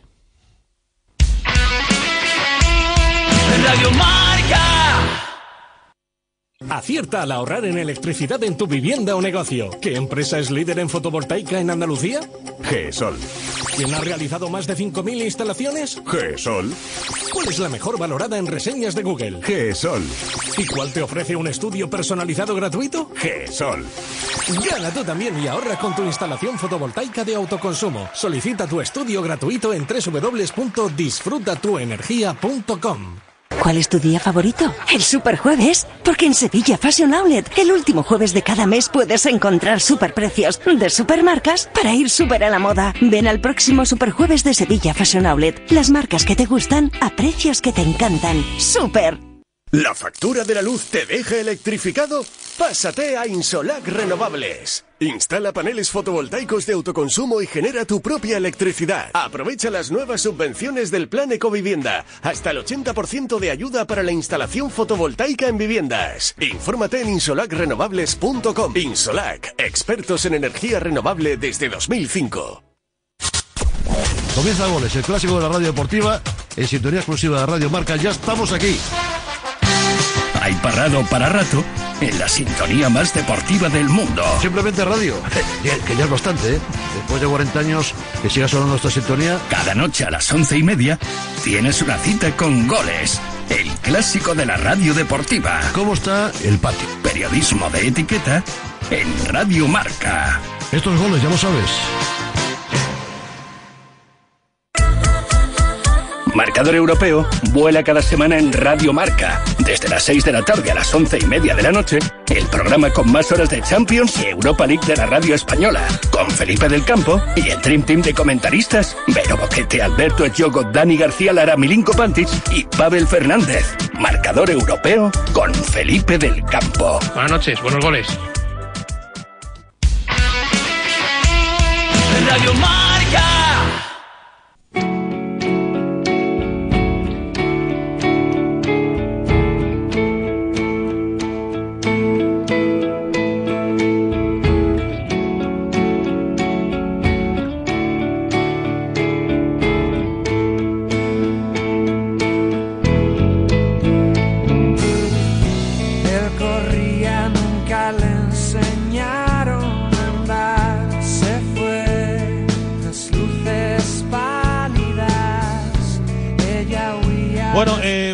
Meternos ya, es el momento de meternos en el análisis de lo que está ocurriendo en el Sevilla Fútbol Club, no solo a nivel deportivo, sino a nivel de muchas cosas, ¿no? Eh, además, eh, con cuestiones muy feas que han ocurrido en las últimas horas, eh, el acoso a algunos miembros del Consejo de Administración, como es el caso en las imágenes de que los compañeros del Chiringuito emitieron ayer con lo que ocurrió con Carolina Les al salir del estadio Ramón Sánchez Pizjuán y la temperatura va creciendo. Ya saben que, bueno, ya hemos comentado que la Junta va a ser muy parecida a la de 2022, muy parecida porque mm, yo creo que pocos van a respaldar la, eh, el actual eh, ejercicio y lo que se está haciendo desde el Consejo de Administración, pero como Del Nido no va a poder vetar, no votar, hay que seguir esperando. Han sido denegadas las medidas cautelares y a todo esto el equipo mm, todavía tiene el clavo ardiendo de la Liga Europa al que agarrarse en el partido frente al Lens. Pero lo de ayer deja daños colaterales bastante graves. La expulsión de Ocampos, lo que ocurrió con 10 futbolistas. Es verdad que lógicamente el Sevilla haga lo que haga no le gana a nadie. Pero ayer lo que ocurrió ayer fue mm, bajo mi punto de vista. Ahora a ver qué dicen nuestros queridos compañeros. Creo que fue más cuestión de futbolistas que, que de entrenador lo que ocurrió ayer. Después, obviamente, cada uno tiene su responsabilidad. Alberto Fernández, compañero de marca, muy buenas tardes. Buenas tardes, Agustín. ¿Qué tal? ¿Cómo estamos? Eh, está por ahí Jorge Liaño, compañero de Desmarque. ¿Qué tal? Muy buenas tardes. Hola, Agustín. Hola, Alberto. ¿Cómo estáis? Antes que nada, Jorge, enhorabuena porque ha tenido una repercusión, la que tenía que tener, esa gala del deporte femenino que, que yo creo que tenéis que estar muy contentos por cómo salieron las cosas. Lo, lo estamos, Agustín, estamos muy orgullosos. Evidentemente hay que darle las gracias a, a las deportistas también que nos acompañaron porque eh, hicieron un esfuerzo, viajaban prácticamente todas, todas menos tres, desde fuera de Sevilla, vuelos, enlaces, etcétera, y tienen muchas cosas que hacer, muchas galas y muchos entrenamientos pensando en los juegos. Y, nada, nosotros evidentemente muy, muy contentos y agradecidos por la repercusión y por cómo vosotros y muchos otros compañeros nos habéis tratado otra vez estos días. Hay un partido de hace ya muchas temporadas en el que José Antonio Camacho estaba en el banquillo del Sevilla, un partido entre el Sevilla y la Real Sociedad, que al terminar el partido dijo José Antonio Camacho, con otro entrenador este partido se hubiese ganado. No sé si esto se puede aplicar a lo que ocurrió ayer. No porque el entrenador tuviese especial incidencia en todo lo que aconteció, porque el equipo iba ganando 2-0 cuando fue expulsado Campos, sino porque no sale absolutamente nada. Y cuando no sale absolutamente nada, uno ya piensa en muchas cosas. El Sevilla toca a fondo, es eh, lo que publica hoy nuestro Alberto Fernández en marca.com, crisis de resultados, crisis institucional. No sabe uno muy bien por dónde empezar, Alberto. Es complicado, ¿eh? es complicado pensar en el partido de ayer, en todo lo que pasó después y bueno, yo creo que al final hace un muy buen retrato de lo, de lo que le ocurre al Sevilla día, ¿no? Eh, ¿Cómo es posible que después de una hora de fútbol de, bueno, puede ser de buen fútbol, cada uno lo puede ver de una forma, yo creo que el Sevilla por lo menos ofensivamente hizo lo que tenía que hacer, eh, eh, creó bastantes ocasiones, pudo incluso marcharse o ponerse un resultado más abultado eh, antes de la expulsión de Campos, pero cómo se descompone un equipo después de una expulsión, ¿no? Ahí donde uno no acierta a entender, porque en fútbol hay muchas veces que a un rival o a ti mismo te expulsan uno y no te tienes que descomponer. No hace mucho el Sevilla estuvo media hora en Vigo con uno más y solo fue capaz de hacer un gol. Claro. No metió cuatro, ¿no? Claro. Claro, porque al Sevilla le hacen tres goles y le pudieron hacer más incluso, ¿eh? En el alargo e incluso otra ocasión más. ¿Qué le ocurre al Sevilla? Miedo, desesperación, el entrenador no, no sabe también eh, cómo dar con la tecla. Es cierto que ayer no tiene mucha gente en el banquillo, pero el triunvirato de cambios que hace Sí. a la misma vez, Nianzú, Jordán, Rafamir pueden ser los, de los tres jugadores más desahuciados de este Sevilla. Eso en un partido con las piernas temblorosas, que meta a tres jugadores, que unos son pasotas, u otros también le tiemblan mucho más las piernas que a sus compañeros, Pasa, Alberto, pues te deja una escena un poco complicada. escúchame, los que había, algunos de los que había en el campo no podían con las medias, ¿eh? De hecho, hay Bueno, de, sí, o sea, hay- de hecho terminan muchos con, con problemas musculares, gente que terminó ayer muy tocada. Claro, tú miras al banquillo, lo que te- miras hacia atrás y te entran ganas de llorar, efectivamente con lo que había ayer. Pero te- yo sigo diciendo que con 2-0, efectivamente, más allá de los cambios en los que tú tienes razón, con 2-0 y después de la mm, de la monumental mm, tontería que hizo Lucas Ocampos, mm, un equipo no puede hacer lo que hizo el Sevilla ayer. Y yo no sé hasta qué punto ayer lo que es de- del entrenador y culpa de los futbolistas. No sé, no, no sé, no sabría repartir. Ayer, ¿eh? Ayer. Ojo, no sabría repartir porcentajes. No, no, pa- para mí el porcentaje es mucho más alto de los futbolistas. Es que parecía que habían echado siete, no uno. Es algo increíble. Mira, yo me acordé ayer mucho de ese partido de la Real Sociedad, por lo que supuso aquel partido es tremendamente icónico, ¿no? A la hora de, de describir a aquel Sevilla que con Marcos eh, jugaba muy bien, pero no ganaba nunca, ¿no? Le pasaban cosas de ese tipo. Ayer el Sevilla jugó bien. Ayer el Sevilla, eh, antes de que Ocampos se volviese loco, estaba en disposición no de ganar 2-0, sino de meter más goles. El PSV De no era ganar nada. cómodamente. 3-4-0, que unido al resultado que posteriormente se dio en Londres, habría sido un resultado extraordinario y habría dejado al Sevilla eh, con muchas opciones de quedar segundo del grupo y seguir en la Champions, que era una necesidad grande económica para el club. Ahora creo que no va a jugar ni, ni la Liga Europa, ¿no? En circunstancias normales ni la Liga Europa. Eh, si yo soy Diego Alonso, evidentemente, ayer me echo la culpa de poquitas cosas. Es No. cierto que esos últimos cambios no, no, no estuvieron bien, pero creo que es el día, desde que él llegó, que menos hay que mirar al entrenador. Sevilla, por otra parte, lo único que es bueno que le está pasando a día de hoy, y no es poco, es que hay cuatro equipos muy malos. Sí. Muy, muy, muy, muy malos, sí. que no ganan nunca. Que no ganan nunca. Los dos que jugaban ayer, que no son de los peores, eh, es que acabaron empatando. Esos equipos no le ganan a nadie. Ganan todavía menos que el Sevilla. Cuando juegan entre ellos empatan. Entonces, eh, estamos abocados a ver posiblemente la permanencia más barata de la historia. Y creo que eso a este Sevilla, que no es capaz de sacar partidos adelante, eh, evidentemente le, le- le insufla muchísimo oxígeno. El Sevilla está peor que el año pasado. Peor en cuanto a sensaciones. Peor socialmente. eh, pero está mejor clasificatoriamente. Sevilla el año pasado se pegó el mes entero de Mundial en descenso, ¿eh? y ahora si le ganase al Villarreal estaría a siete puntos, a seis, siete puntos. Eh, con lo cual, la situación no es tan dramática como el año pasado a estas alturas, con eh, la diferencia de que el partido de ayer te deja prácticamente fuera de Europa. Y el año pasado había Europa, había una segunda bala en Europa y se aprovechó bien. Hay que jugar en Francia. Pineda. Sí, bueno, a, Hostia, no a le gana ver, a nadie. yo, yo coincidiendo casi al completo en el, en el análisis de Alberto y de Liaño, creo que también este año se ha vuelto a lanzar un mensaje ambicioso que no eh, concordaba demasiado con la realidad del club y yo creo que eso al final a la gente le crea ciertas ilusiones y ahora el enfado es mayor. Eh, no se ha sabido vender, entre comillas, un año que podía ser eh, vamos a decir, eh, no para competir arriba, sino un año de relativa transición, mm, siempre dentro de lo que se puede llevar a cabo esto en el Sevilla, que es un, equipo siempre competitivo y con un presupuesto muy importante, pero lejos de vender ese año de transición para intentar regenerar deportivamente al equipo, el año que viene que se van a marchar muchos futbolistas con salarios muy amplios, se ha vuelto a vender una ambición desmedida eh, que no concuerda con el nivel que tiene la plantilla, ni mucho menos el cuerpo técnico. Por tanto, yo creo que el enfado también de la gente viene por ahí, eh, que ha visto cómo se han dilapidado mm, con muchas clasificaciones consecutivas para la Liga de Campeones, que eso evidentemente le ha metido una inyección económica muy importante al club y al final el club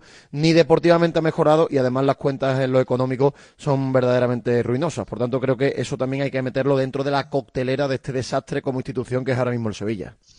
Yo ayer eh, lo que vi en el estadio, eh, por ampliar un poquito ¿no? a lo que ahora parece más importante, más allá de lo deportivo, que, que bueno, que más o menos tiene un análisis claro en, en lo genérico ¿no? de la temporada.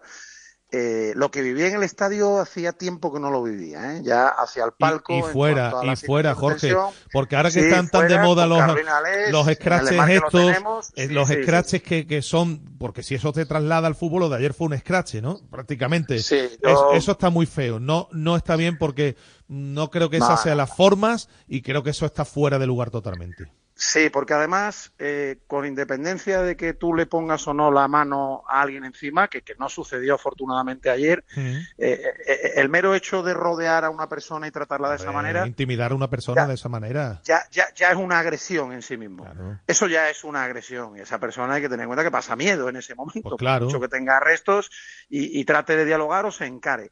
Y hubo más escenas, hubo más escenas dentro del estadio, incluyendo la- la- las ridículas escenas de los propios futbolistas del Sevilla, ¿no? De Acuña, de Rafa Mir, de Fernando, que están teniendo todos un comportamiento lamentable, ¿no? El, el vestuario de Sevilla en general, o, o- o determinados miembros del vestuario de Sevilla, eh, hay que decirlo abiertamente, se llevan comportando en los últimos meses como auténticos niñatos. Y son los más culpables de toda esta historia, porque es verdad que Mendilibar lo estaba haciendo mal y que Diego Alonso es la apocalipsis. Eh, pero miren ustedes también a esos futbolistas que cobran una pasta tremenda, eh, que en algunos casos vienen de ser top mundiales, eh, al menos dos de ellos o tres, Navas, Rakitic y Ramos, y, podría meter también a Fernando y Acuña, son futbolistas que en algún momento han sido top mundiales, o, o que lo siguen siendo en algún caso, y, y que están teniendo un comportamiento bochornoso, ¿no? Algunos por omisión y otros porque realmente cometen actos eh, auténticamente sonrojantes y son los verdaderos culpables de la situación deportiva. De la situación deportiva. Luego hay que analizar lo que está haciendo la Junta Directiva de Sevilla, que no está haciendo las cosas bien. Aunque Ah, no vaya a porque- cambiar nada el lunes. porque ¿eh? entre No el creo ma- que cambie nada el lunes. Porque entre el mal, entre el mal Mendilíbar y la apocalipsis de Alonso, la decisión no la toma Fernando Reges, ¿eh? la toma el señor directivo o el señor director deportivo. Digo, ese cambio de entrenador con un equipo, con un equipo que no Sí, estaba realmente, Fernando que no, no, Reges, Alberto, que no no lo estaba, quiere re- dejar que no fuera. estaba realmente caído, que no los quiero disculpar, ¿eh? que no, no lo estoy disculpando, No lo estaba, solo estoy diciendo duda, no lo estaba. que ese cambio en el banquillo no lo toman los jugadores, lo toman los directivos porque a Mendilibar le viene grande el Sevilla. Bueno, a- Este Alberto, Sevilla le per- viene grande. permíteme un matiz, Alberto. El señor Fernando Reges, en concreto el señor Fernando Reges, contribuye decisivamente también a esa. A- a- O sea, a- a si un gesto de Sevilla. Fernando Reges echa a Mendilibar, entonces el Consejo del Sevilla es aún peor de lo que está demostrando. Bueno, pues, pues influirá el gesto de Fernando, el gesto de Acuña, eh, influirá cuando echen a, a Diego Alonso que Acuña sea autoexpulsado también para el partido, perdón, Fernando, Fernando. sea autoexpulsado para el partido de Francia. Eh, eh, es que los futbolistas están haciendo cosas, ¿eh? Lo que es impropio ayer, Alberto, es que un, un grupo de futbolistas que ya tienen muchísimas horas de vuelo se mostrasen como se mostraron ayer en el campo. Porque si esto le pasa a un equipo más joven, pues claro, pues dices, mira, es que esta competición pesa el fruto, la inexperiencia, pero tipos ya con las horas de vuelo que tienen estos, primero lo que hace Ocampos y el- lo que perpetran los futbolistas después, cuando el, el equipo se queda con uno menos, yo creo que esto da, es una muestra más del histerismo en el que vive sumida la institución. Bueno, eh, todo es, Dios, es un retrato robot de lo que es el Sevilla a día de hoy, ¿no? Eh, te echa la imagen clara, esa última media hora, la imagen clara de la descomposición de, del Sevilla, pero que aquí estamos también eh, liberando un poco de responsabilidades al entrenador Sí. por la primera buena hora del equipo, pero bueno, la última media hora, él es el que decide con uno menos por una línea de cinco atrás, y el equipo no es que se es que al equipo le llegan incluso más. Cuando el equipo le empatan a dos, pone a Gudel de medio centro y el equipo respira un poco, ¿verdad? Que le cogen una contra porque quiere, ve que puede incluso llegar No, a. porque ni Anzu no hace una falta, porque Bueno, es un falta porque en el fútbol es mal futbolista. Muy mal Pero bueno, el equipo mejora cuando pone a Gudel de medio centro. Entonces, poner a cinco atrás es una equivocación del entrenador y le, y le hacen dos goles por ello. O sea, es que también no podemos salvar a un entrenador que encima dice en, en suela de prensa es que no se puede ganar siempre. Como no se puede ganar Claro. siempre. Si es que no O sea, gana una frase sacada un poco de contexto, pero hombre, no todo está el personal tampoco por, por idiota, porque Y- es que no ha ganado y- nunca. y además es verdad, Si es que no se le a- ayer- cotiza, si es que no se le cotiza ya al entrenador. Si es que la gente ya no, no, no se gira, Diego Alonso. ¿Para qué? ¿Para qué se va a girar el público a Diego Alonso? ¿Te ganas algo si, si sabes que está fulminado? ¿Qué dice Si Pineda, sabes perdona? que si pierde con el Villarreal está fulminado.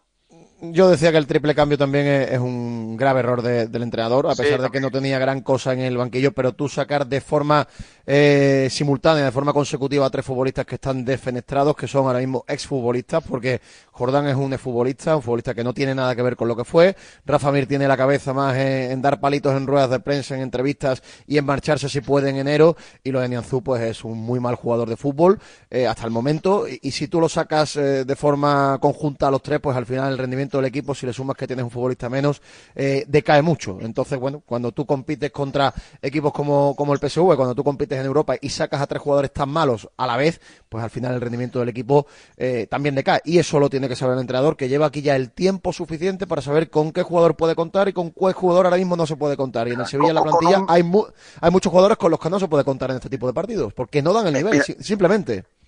Mira, con un mínimo de orden y una plantilla muy similar a esta, que es la del año pasado, lo demostró, eh, a pesar de- del mal año que hizo, eh, tú no, no, no tienes por qué acusar tanto una expulsión. Hay, hay dos ejemplos del año pasado.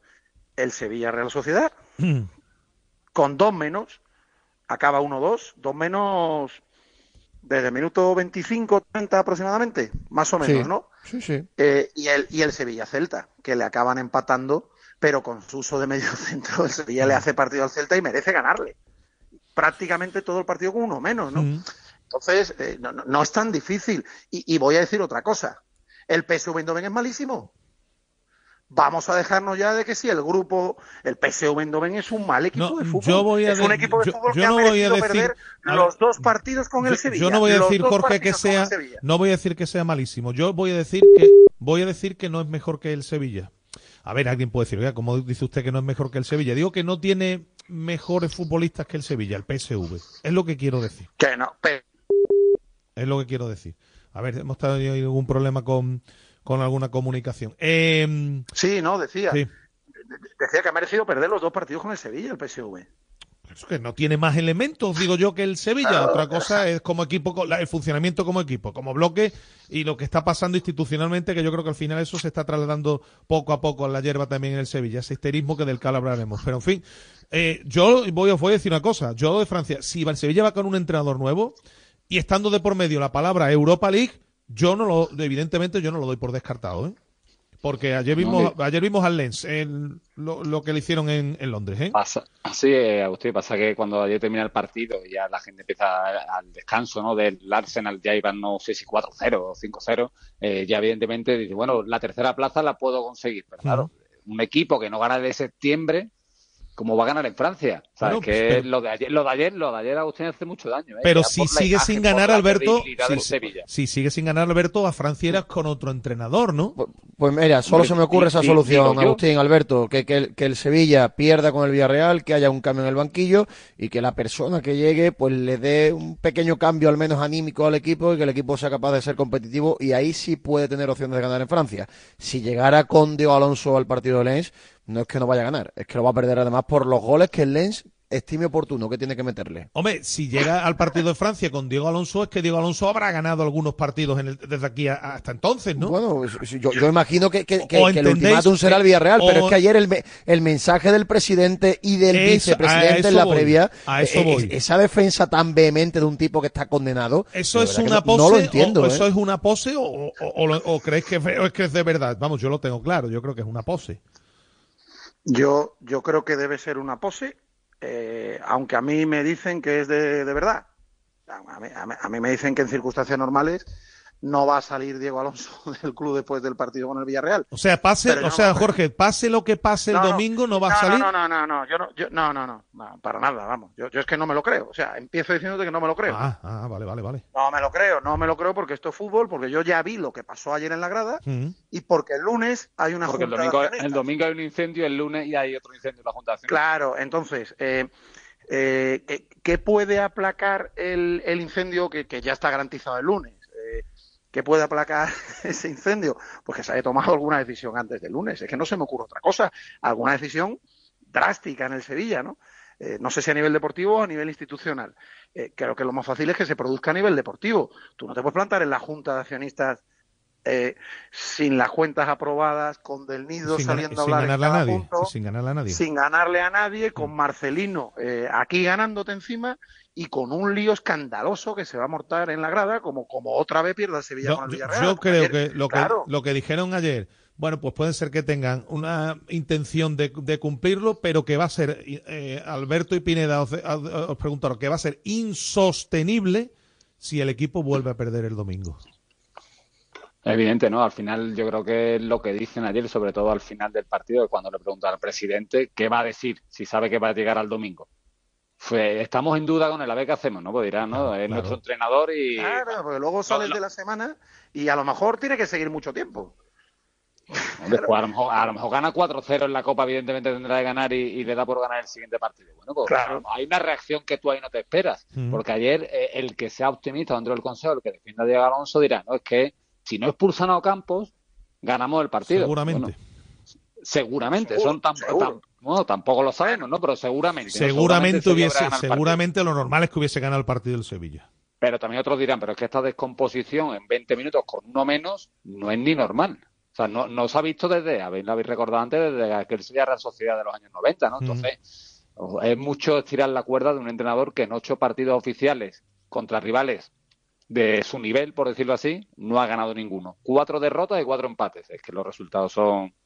En cualquier momento de la temporada, un entrenador que tiene una racha de ocho partidos así es cesado. Sí. Este porque como acaba de llegar, pues parece que hay que darle más tiempo, pero tampoco se entiende.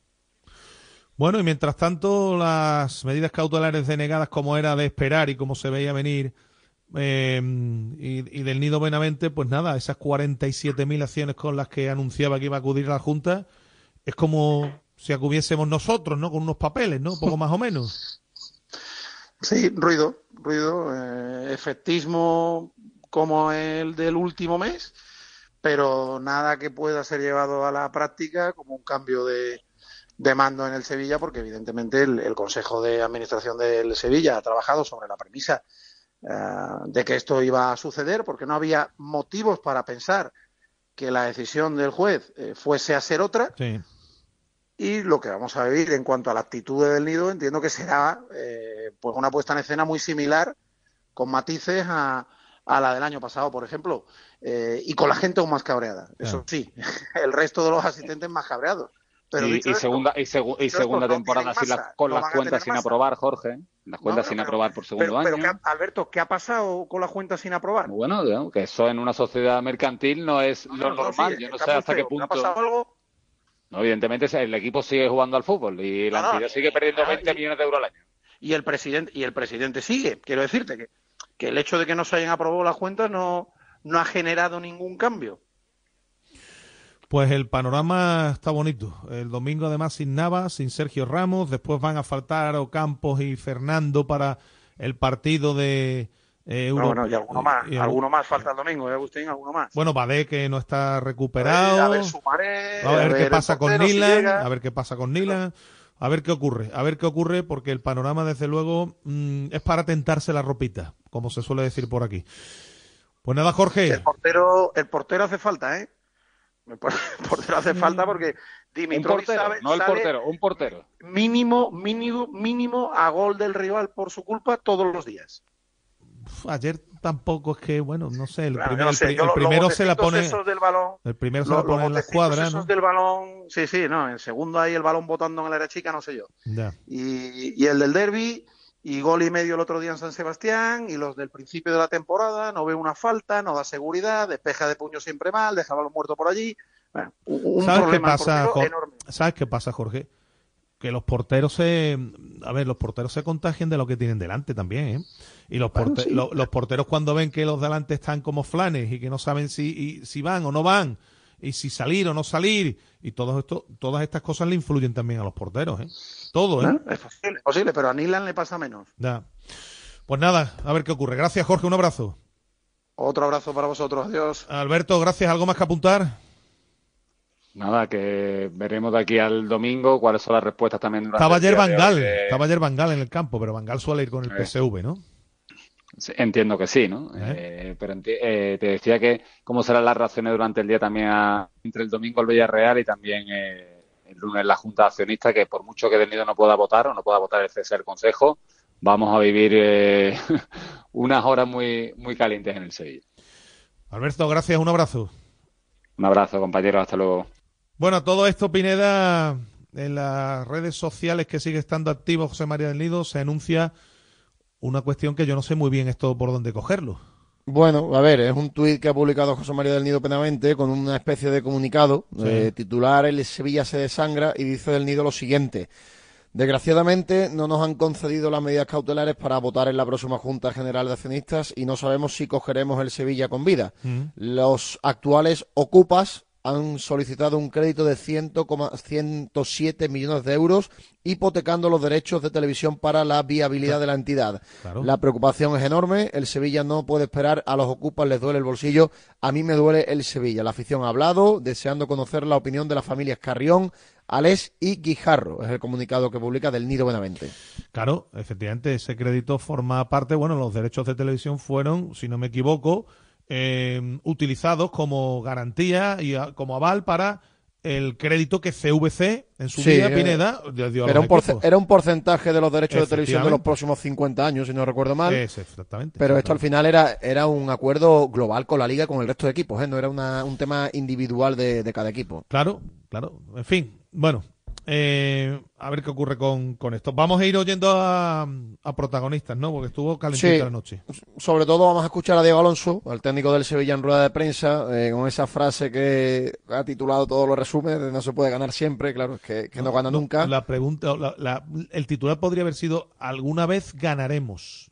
Si hubiese, Claro, eh, si hubiese claro. dicho eso, que es lo mismo, alguna Claro. vez ganaremos, suena totalmente distinto. Efectivamente. Y luego a mí me llamó mucho la atención porque yo salí del campo casi una hora y 45 después.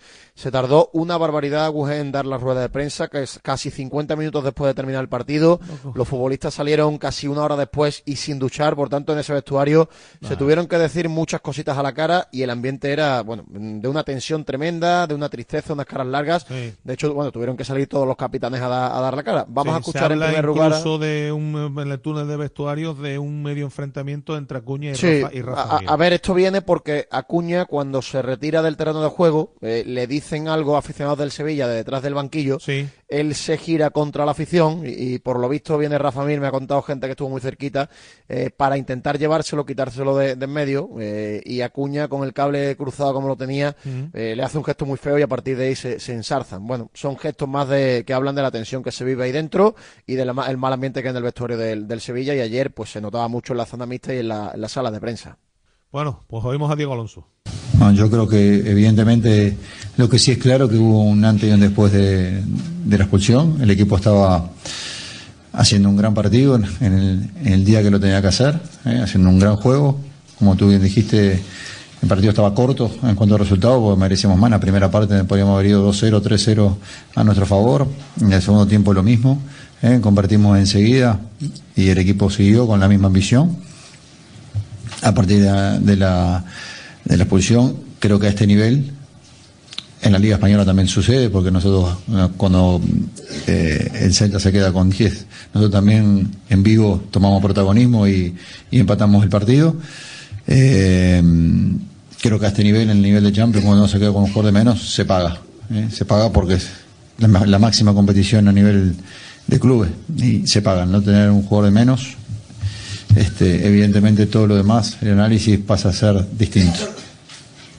Hola, mister. José Manuel Jiménez de Onda Cero. ¿Está usted particularmente enfadado con Ocampo por lo que ha ocurrido? Porque ha hablado usted de que hay un antes y después de, de la expulsión. ¿Y, y por qué cree que el equipo se cae por completo?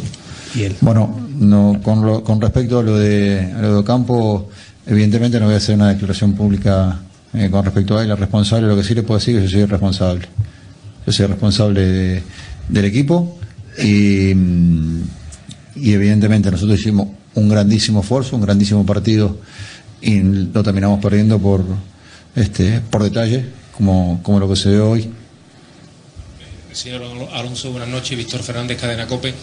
Eh, ¿No cree usted que con los cambios, con lo- el triple cambio, el equipo se ha descompuesto eh, por completo? Esa es una valoración que le pido y la otra es, es mm, que da la sensación de que el equipo, que por ejemplo hoy ha jugado bien, pero que, la palabra equipo no, no la ha asumido, que con cualquier cosa, es verdad que hoy hay un detalle importante como el de Ocampos, pero que, eh, que se le tumba, ¿no? Darle la vuelta en el al equipo y sobre todo una valoración sobre los tres cambios que parece que descompone al equipo. Bueno, le, le contesto las dos. Primero, la, segunda no, no la comparto. Comparto que el, el día de hoy, de- después de tener ese inconveniente de jugar con uno menos, el equipo este, no tiene, evidentemente, da, da ventaja a este nivel, como le concedió su colega. ¿no? Jugar en Champions con un futbolista de menos da ventaja. No, no concuerdo con eso y, tengo argumentos. Nosotros, en todos los demás partidos que hemos ido perdiendo, porque hemos perdiendo este, en un montón de partidos desde de la primera parte, el equipo no ha perdido la compostura, al contrario, ha empatado este, y ha tenido, eh, ha dejado buenas sensaciones, mejores sensaciones en las segundas partes que en las primeras, a pesar de, de ir perdiendo. Entonces, no comparto que, que la derrota haga que el equipo este, se descomponga, al contrario, el equipo generalmente, voy a repetir, en las segundas partes, estando en desventaja, mantiene el tipo y lo mejora. Y, y la primera fue, me dijo, ah, los cambios. No, no, no. eh, a mi entender, no. Después pueden entrar, los futbolistas pueden entrar mejor, peor, en un partido difícil de jugar, pero creo que estábamos sufriendo mucho.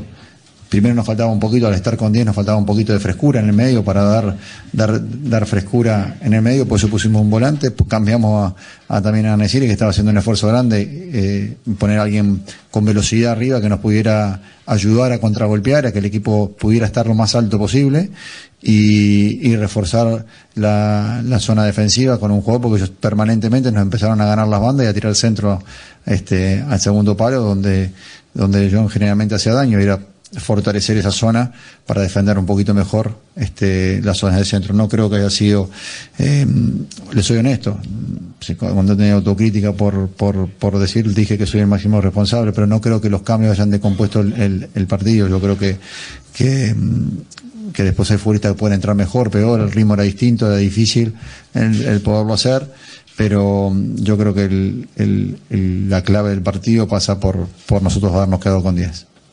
Buenas, mister. Iván Díaz, de Estadio Deportivo. Los resultados no le han acompañado desde su llegada, tan solo ha logrado una victoria. ¿Cree que le ha quedado grande su cargo en el club o cree que los malos resultados vienen de la inestabilidad que hay en torno al propio club? Vale. Eh,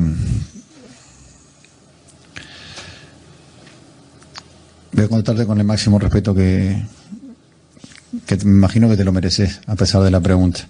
Este, indudablemente que cada uno que está acá ha hecho méritos, tanto los futbolistas, los entrenadores, la gente que trabaja eh, en el fútbol profesional hace méritos para poder llegar y después evidentemente tiene que intentar contrastar con resultados. Hoy todavía nosotros no tenemos los resultados que queremos, eh, pero confío en mí, confío en mi trabajo, confío en los futbolistas, confío en el club, en que, en que somos capaces de ser mejores de lo que hemos sido en resultados hasta ahora.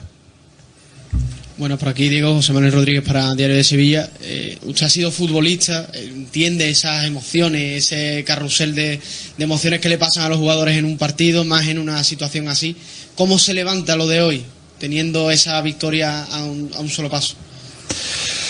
evi- evidentemente lo de hoy es un, es un golpe porque teníamos mucha ilusión, lo habíamos conversado previo este, con usted y los futbolistas con los futbolistas también, teníamos mucha ilusión de que de, de poder estar en octavos de final. Creíamos que, éramos capaces, de hecho, creo que se vio que éramos capaces de poder estar en octavos de, de- final de Champions y, y se nos escapó. Es un golpe para, para, para todos, para el club, para los futbolistas, para el staff, para la gente, para el aficionado, también es un golpe. Pero bueno, eh, en esta, en esta, en esta carrera o en este, en este deporte vivimos todo el tiempo con estas circunstancias, ¿no? No, no se puede ganar todo y, y lo que tenemos que hacer es prepararnos para lo que viene. Y lo que viene es inmediato y es lo que le tenemos que dar importancia, que es la liga, y tratar de, de, de aquí en casa quedarnos con los tres puntos que nos, nos permitan retomar, eh, a nivel de puntaje, retomar donde, donde merece estar el, el- club y, y en juego tratar de repetir lo que hicimos en el día de hoy. Aquí, mister, eh, Máximo Ramírez para Diario Cataluña. El Sevilla jugó eh, hasta la expulsión de Campos un buen partido, no hay que negarlo, pero eh, ha sido esa baja, ¿no? Esa baja de Campos, eh, un centro del campo que los cambios no han sido, eh, al menos en mi opinión, ¿no? Nada acertados porque se ha descompuesto el equipo, se ha fallado mucho y aún así, mm, ¿qué, has visto del partido? Porque, ¿qué- ¿Cuál es su valoración al final? Porque han sido esos tres cambios, se ha descompuesto.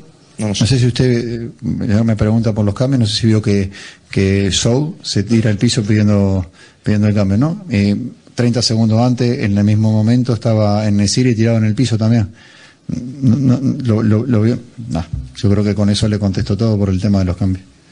¿Qué tal, mister? Buenas noches, Álvaro Vega para el Diario Deporte. Eh, no sé si ha podido ver que a la salida de los jugadores ya dirección túnel de vestuario, Fernando se ha encarado bastante con el árbitro, se ha cabreado bastante. ¿Para usted el árbitro hoy ha sido un factor en contra del Sevilla o cree que no ha sido definitorio? Y otra cosa que me gustaría comentarle, no sé si ha podido ver que el Arsenal va ganando 5-0 al, al Lens.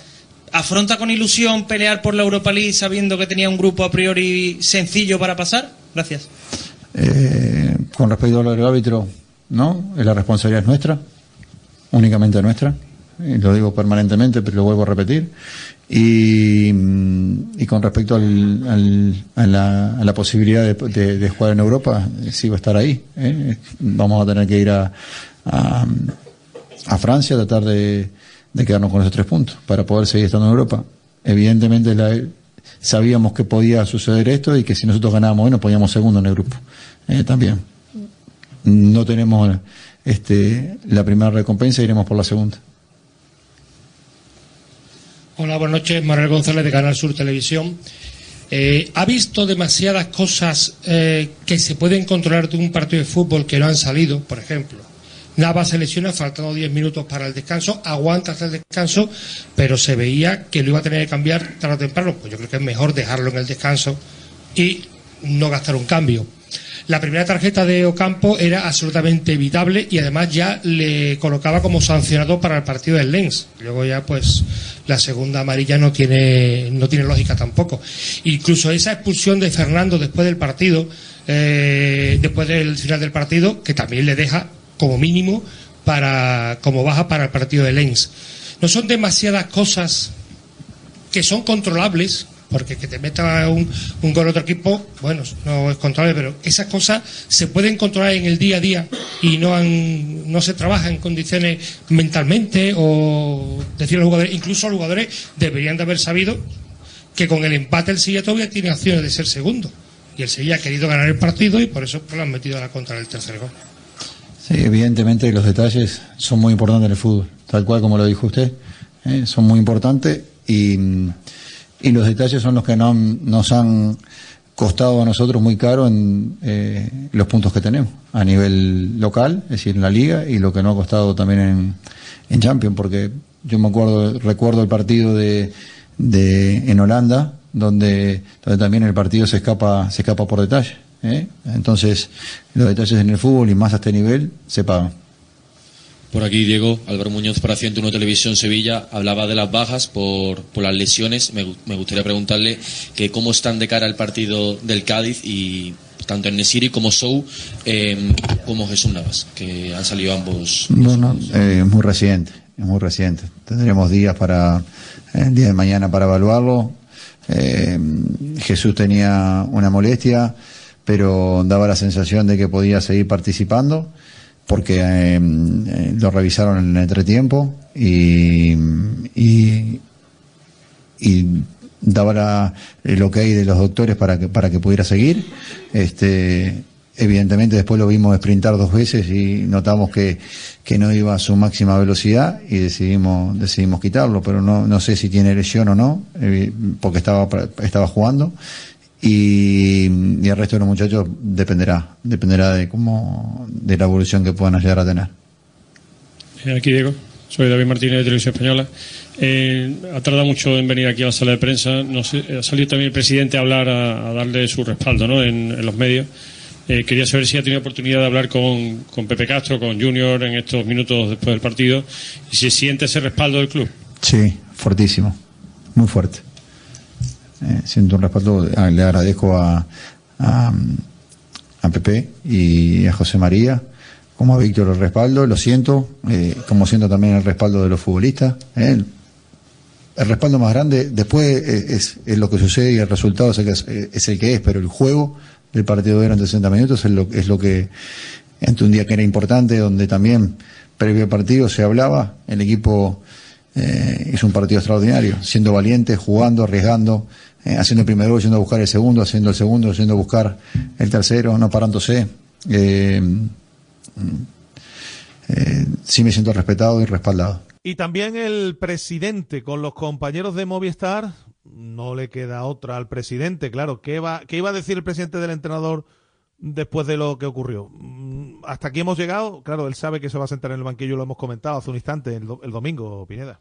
Claro, y, y lo defendió de nuevo de forma pública, ya lo hizo también en la previa del partido el vicepresidente del Nido Carrasco, y yo, yo les dije a los compañeros de Madrid que, que ese corte donde decía el Nido Carrasco en la previa, vamos a escuchar ahora el post, que creo que es más interesante, pero en la previa decía que estaba cansado de ratificar al entrenador. Y Digo, bueno, pues guarden este corte y el domingo por la noche a lo mejor hay, hay que sacarlo. Vamos a ver qué, qué ocurre, porque estas defensas a ultranza, como está la situación en el Sevilla, yo creo que a veces el mensaje se, se podía maquillar de, otra forma.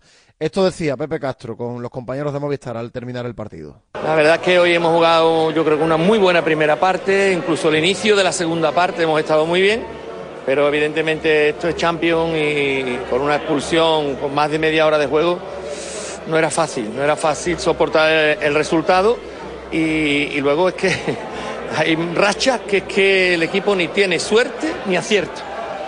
Aquí, además del balón en la cruceta, eh, hay un gol anulado eh, con el VAR, que el VAR tampoco ayuda. También nos pasó allí, en, el- en la ida, que también nos anuló el, el VAR. No está de acuerdo con la mano. No, no, bueno, eh, yo creo que es que hay muchas jugadas, muchos toques después de la jugada, ¿no? No digo que no haya sido mano, pero es verdad que hay muchos toques después de la jugada. Pero en todo caso, digo que no hay ni suerte ni acierto.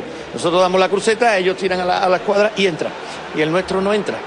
Y aguantar media hora este equipo, que es un buen equipo, con un jugador menos en Champions, pues es complicado, es difícil y ha pasado por lo que ha pasado, que hemos perdido. La expulsión de Ocampo es clave, pero ya llevaba minutos el PSV dominando más de la cuenta. Sí, pero sin ocasiones claras. Yo no recuerdo ocasiones claras eh, mientras hemos estado 11 contra 11. A partir de tener uno menos y tener un hueco más, lógicamente ellos han tenido más entradas y además el equipo pues físicamente ha ido viniendo a menos, lógicamente. Hay que ir a Lille a ganar el partido para acceder a Europa Sí, League. sí. Sin Ocampos y sin Fernando, dos bajas muy importantes también. Sí, bueno, pero también teníamos muchas bajas hoy, Sumaré, eh, Suso, eh, en fin, hoy también teníamos cuatro o cinco bajas. La realidad es que, que no estamos teniendo suerte, pero bueno, hay que esperar que, que el Len hoy tiene un partido difícil con Arsenal y ir a ganar a Lens para intentar conseguir la tercera plaza. Cuando las cosas van mal, solo cabe trabajar más. Trabajar más, ser más concienzudo e intentar sacar la- las cosas adelante. La plantilla es buena, el entrenador está trabajando bien. El problema es que no llegan los resultados y el fútbol, los resultados es todo. Decía el vicepresidente antes de comenzar el partido que no estaba en duda en absoluto la continuidad del entrenador. Después de esta derrota también. Exactamente igual, no está en duda porque creemos que es un buen entrenador que está haciendo bien las cosas, pero no estamos teniendo ni suerte ni acierto. Y hoy, bueno, si los jugadores hoy han tenido un mal día, alguno de ellos, por lo que sea, es el fútbol, otro día lo tendrán mejor.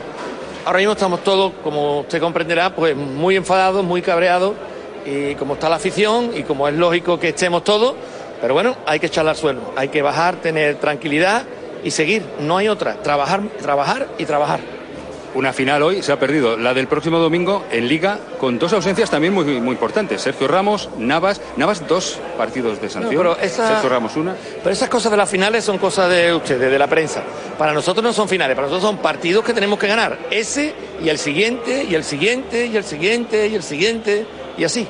Y el lunes eh, va a intentar el club tranquilizar los ánimos también. ¿O qué va a ocurrir el lunes? Nada, el lunes es la, la Asamblea General de, Accion- de Accionistas y allí estaremos. Sin más. ¿Qué quiere usted que le diga? ¿Qué, qué- qué espera usted? ¿Qué piensa? Bueno, en la Asamblea, como cada año, donde tenemos que rendir cuenta a los accionistas. Y, y también tuvisteis la oportunidad de charlar con, con algunos futbolistas en la zona mixta. Sí, con gente muy importante del vestuario, con Sergio Ramos, que debutaba como goleador con el Sevilla, mm, sensación muy agridulce, y le preguntaban incluso si se podía estar despidiendo de la Liga de Campeones, su competición favorita para siempre. Bueno, al final es difícil, ¿no? Una noche muy dura para el Sevilla, para todos nosotros, que desde dentro, pues por un momento lo, lo vimos, ¿no? Que, conseguíamos el objetivo, conseguíamos un poco encarar la, eliminatoria y bueno, te demuestra que la Champions, pues eh, cuando uno saca un pelín de pecho por decir algo, pues te condena y te penaliza, ¿no? Con, mínimos detalles. En ese aspecto creo que el Sevilla hizo un partido impecable hasta el minuto 60, pero nos condenó mucho quedarnos con, con un jugador menos, prácticamente teníamos a, al PSV Eindhoven controlado, sabíamos que los de arriba tenían pues esas posibilidades ¿no? de, de a través de centros pues crear mucho peligro y sufrimos ¿no? por banda una vez que, que nos quedamos con, con un jugador menos y ellos subieron, supieron también hacer su, su trabajo y después de, tener un buen resultado, tener un, partido prácticamente controlado, pues se revirtió la, la situación y nos tocó sufrir eh, con un equipo pues descompuesto por, por momentos que ellos también aprovecharon a, a la perfección. Sergio, eh, justo en la expulsión de, de Ocampos es cuando el equipo se descompone. Eh, ¿Cómo estaba Lucas en el vestuario?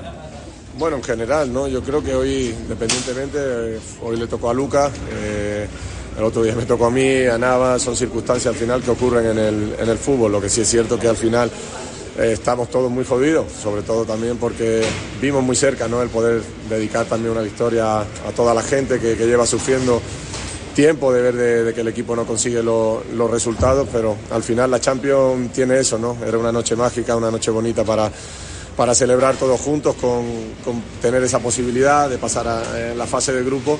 Y bueno, ahora nos toca eh, ganar en el campo del LEN, intentar meternos en, en la Europa League, ¿no? Pero al final cuando lo, sabore- lo saboreas y ves que, está cerca, pues eh, todo te sabe a poco, ¿no? Y a raíz de, la expulsión, pues obviamente cambió, cambió el partido porque sabíamos eh, los beneficios que ellos tienen a nivel físico por banda, esa verticali- verti- verticalidad, coño, y profundidad que, tenían por banda y la han sabido aprovechar con un jugador menos y nosotros saliendo de zona pues generábamos espacios que ellos han aprovechado bien.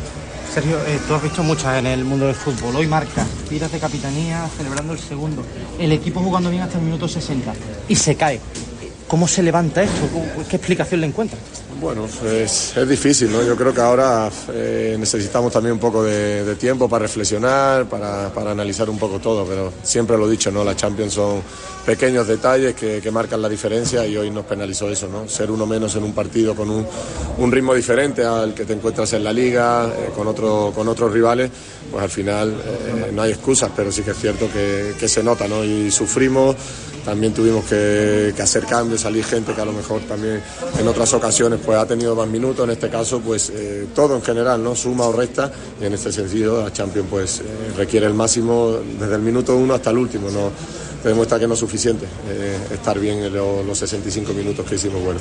Con todo lo que has conseguido en Champions, hoy también te has convertido en el defensa más, más goleador de la Champions. eh, ¿Sientes que esta es tu última Champions?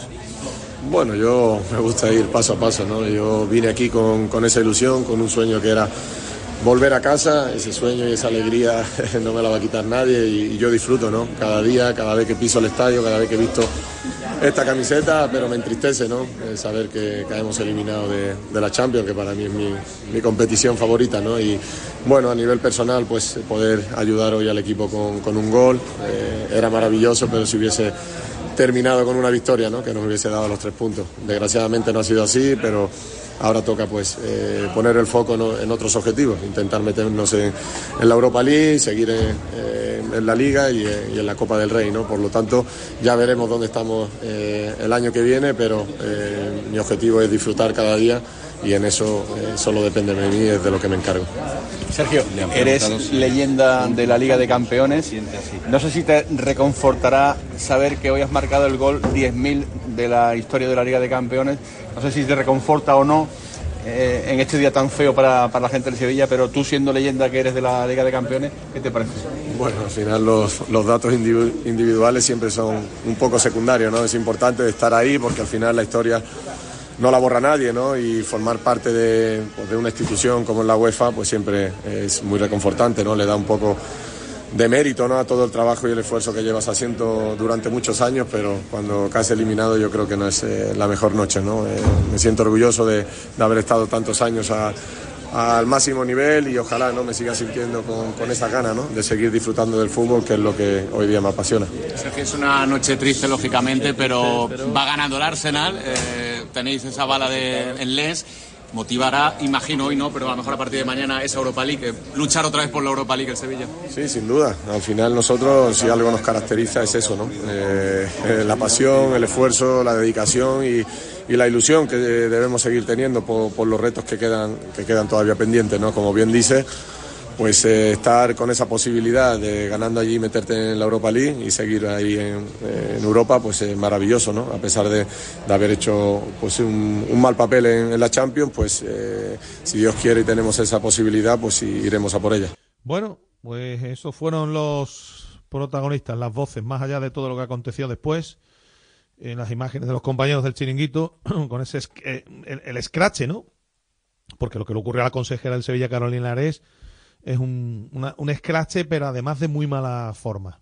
Eh, la gente debe entender que, que, hombre, obviamente hay que protestar, que hay un foro muy adecuado para hacer lo que es el estadio, pero que acosar a una persona de esa forma en los tiempos en los que estamos no está ni Ya, bonito ni eh, es lo más no, ni es lo más y- adecuado ¿eh? Y, y evidentemente hay que condenarlo porque se puede entender el enfado de la gente, la gente está muy cansada de lo que está Pero ocurriendo feo, y la gente feo.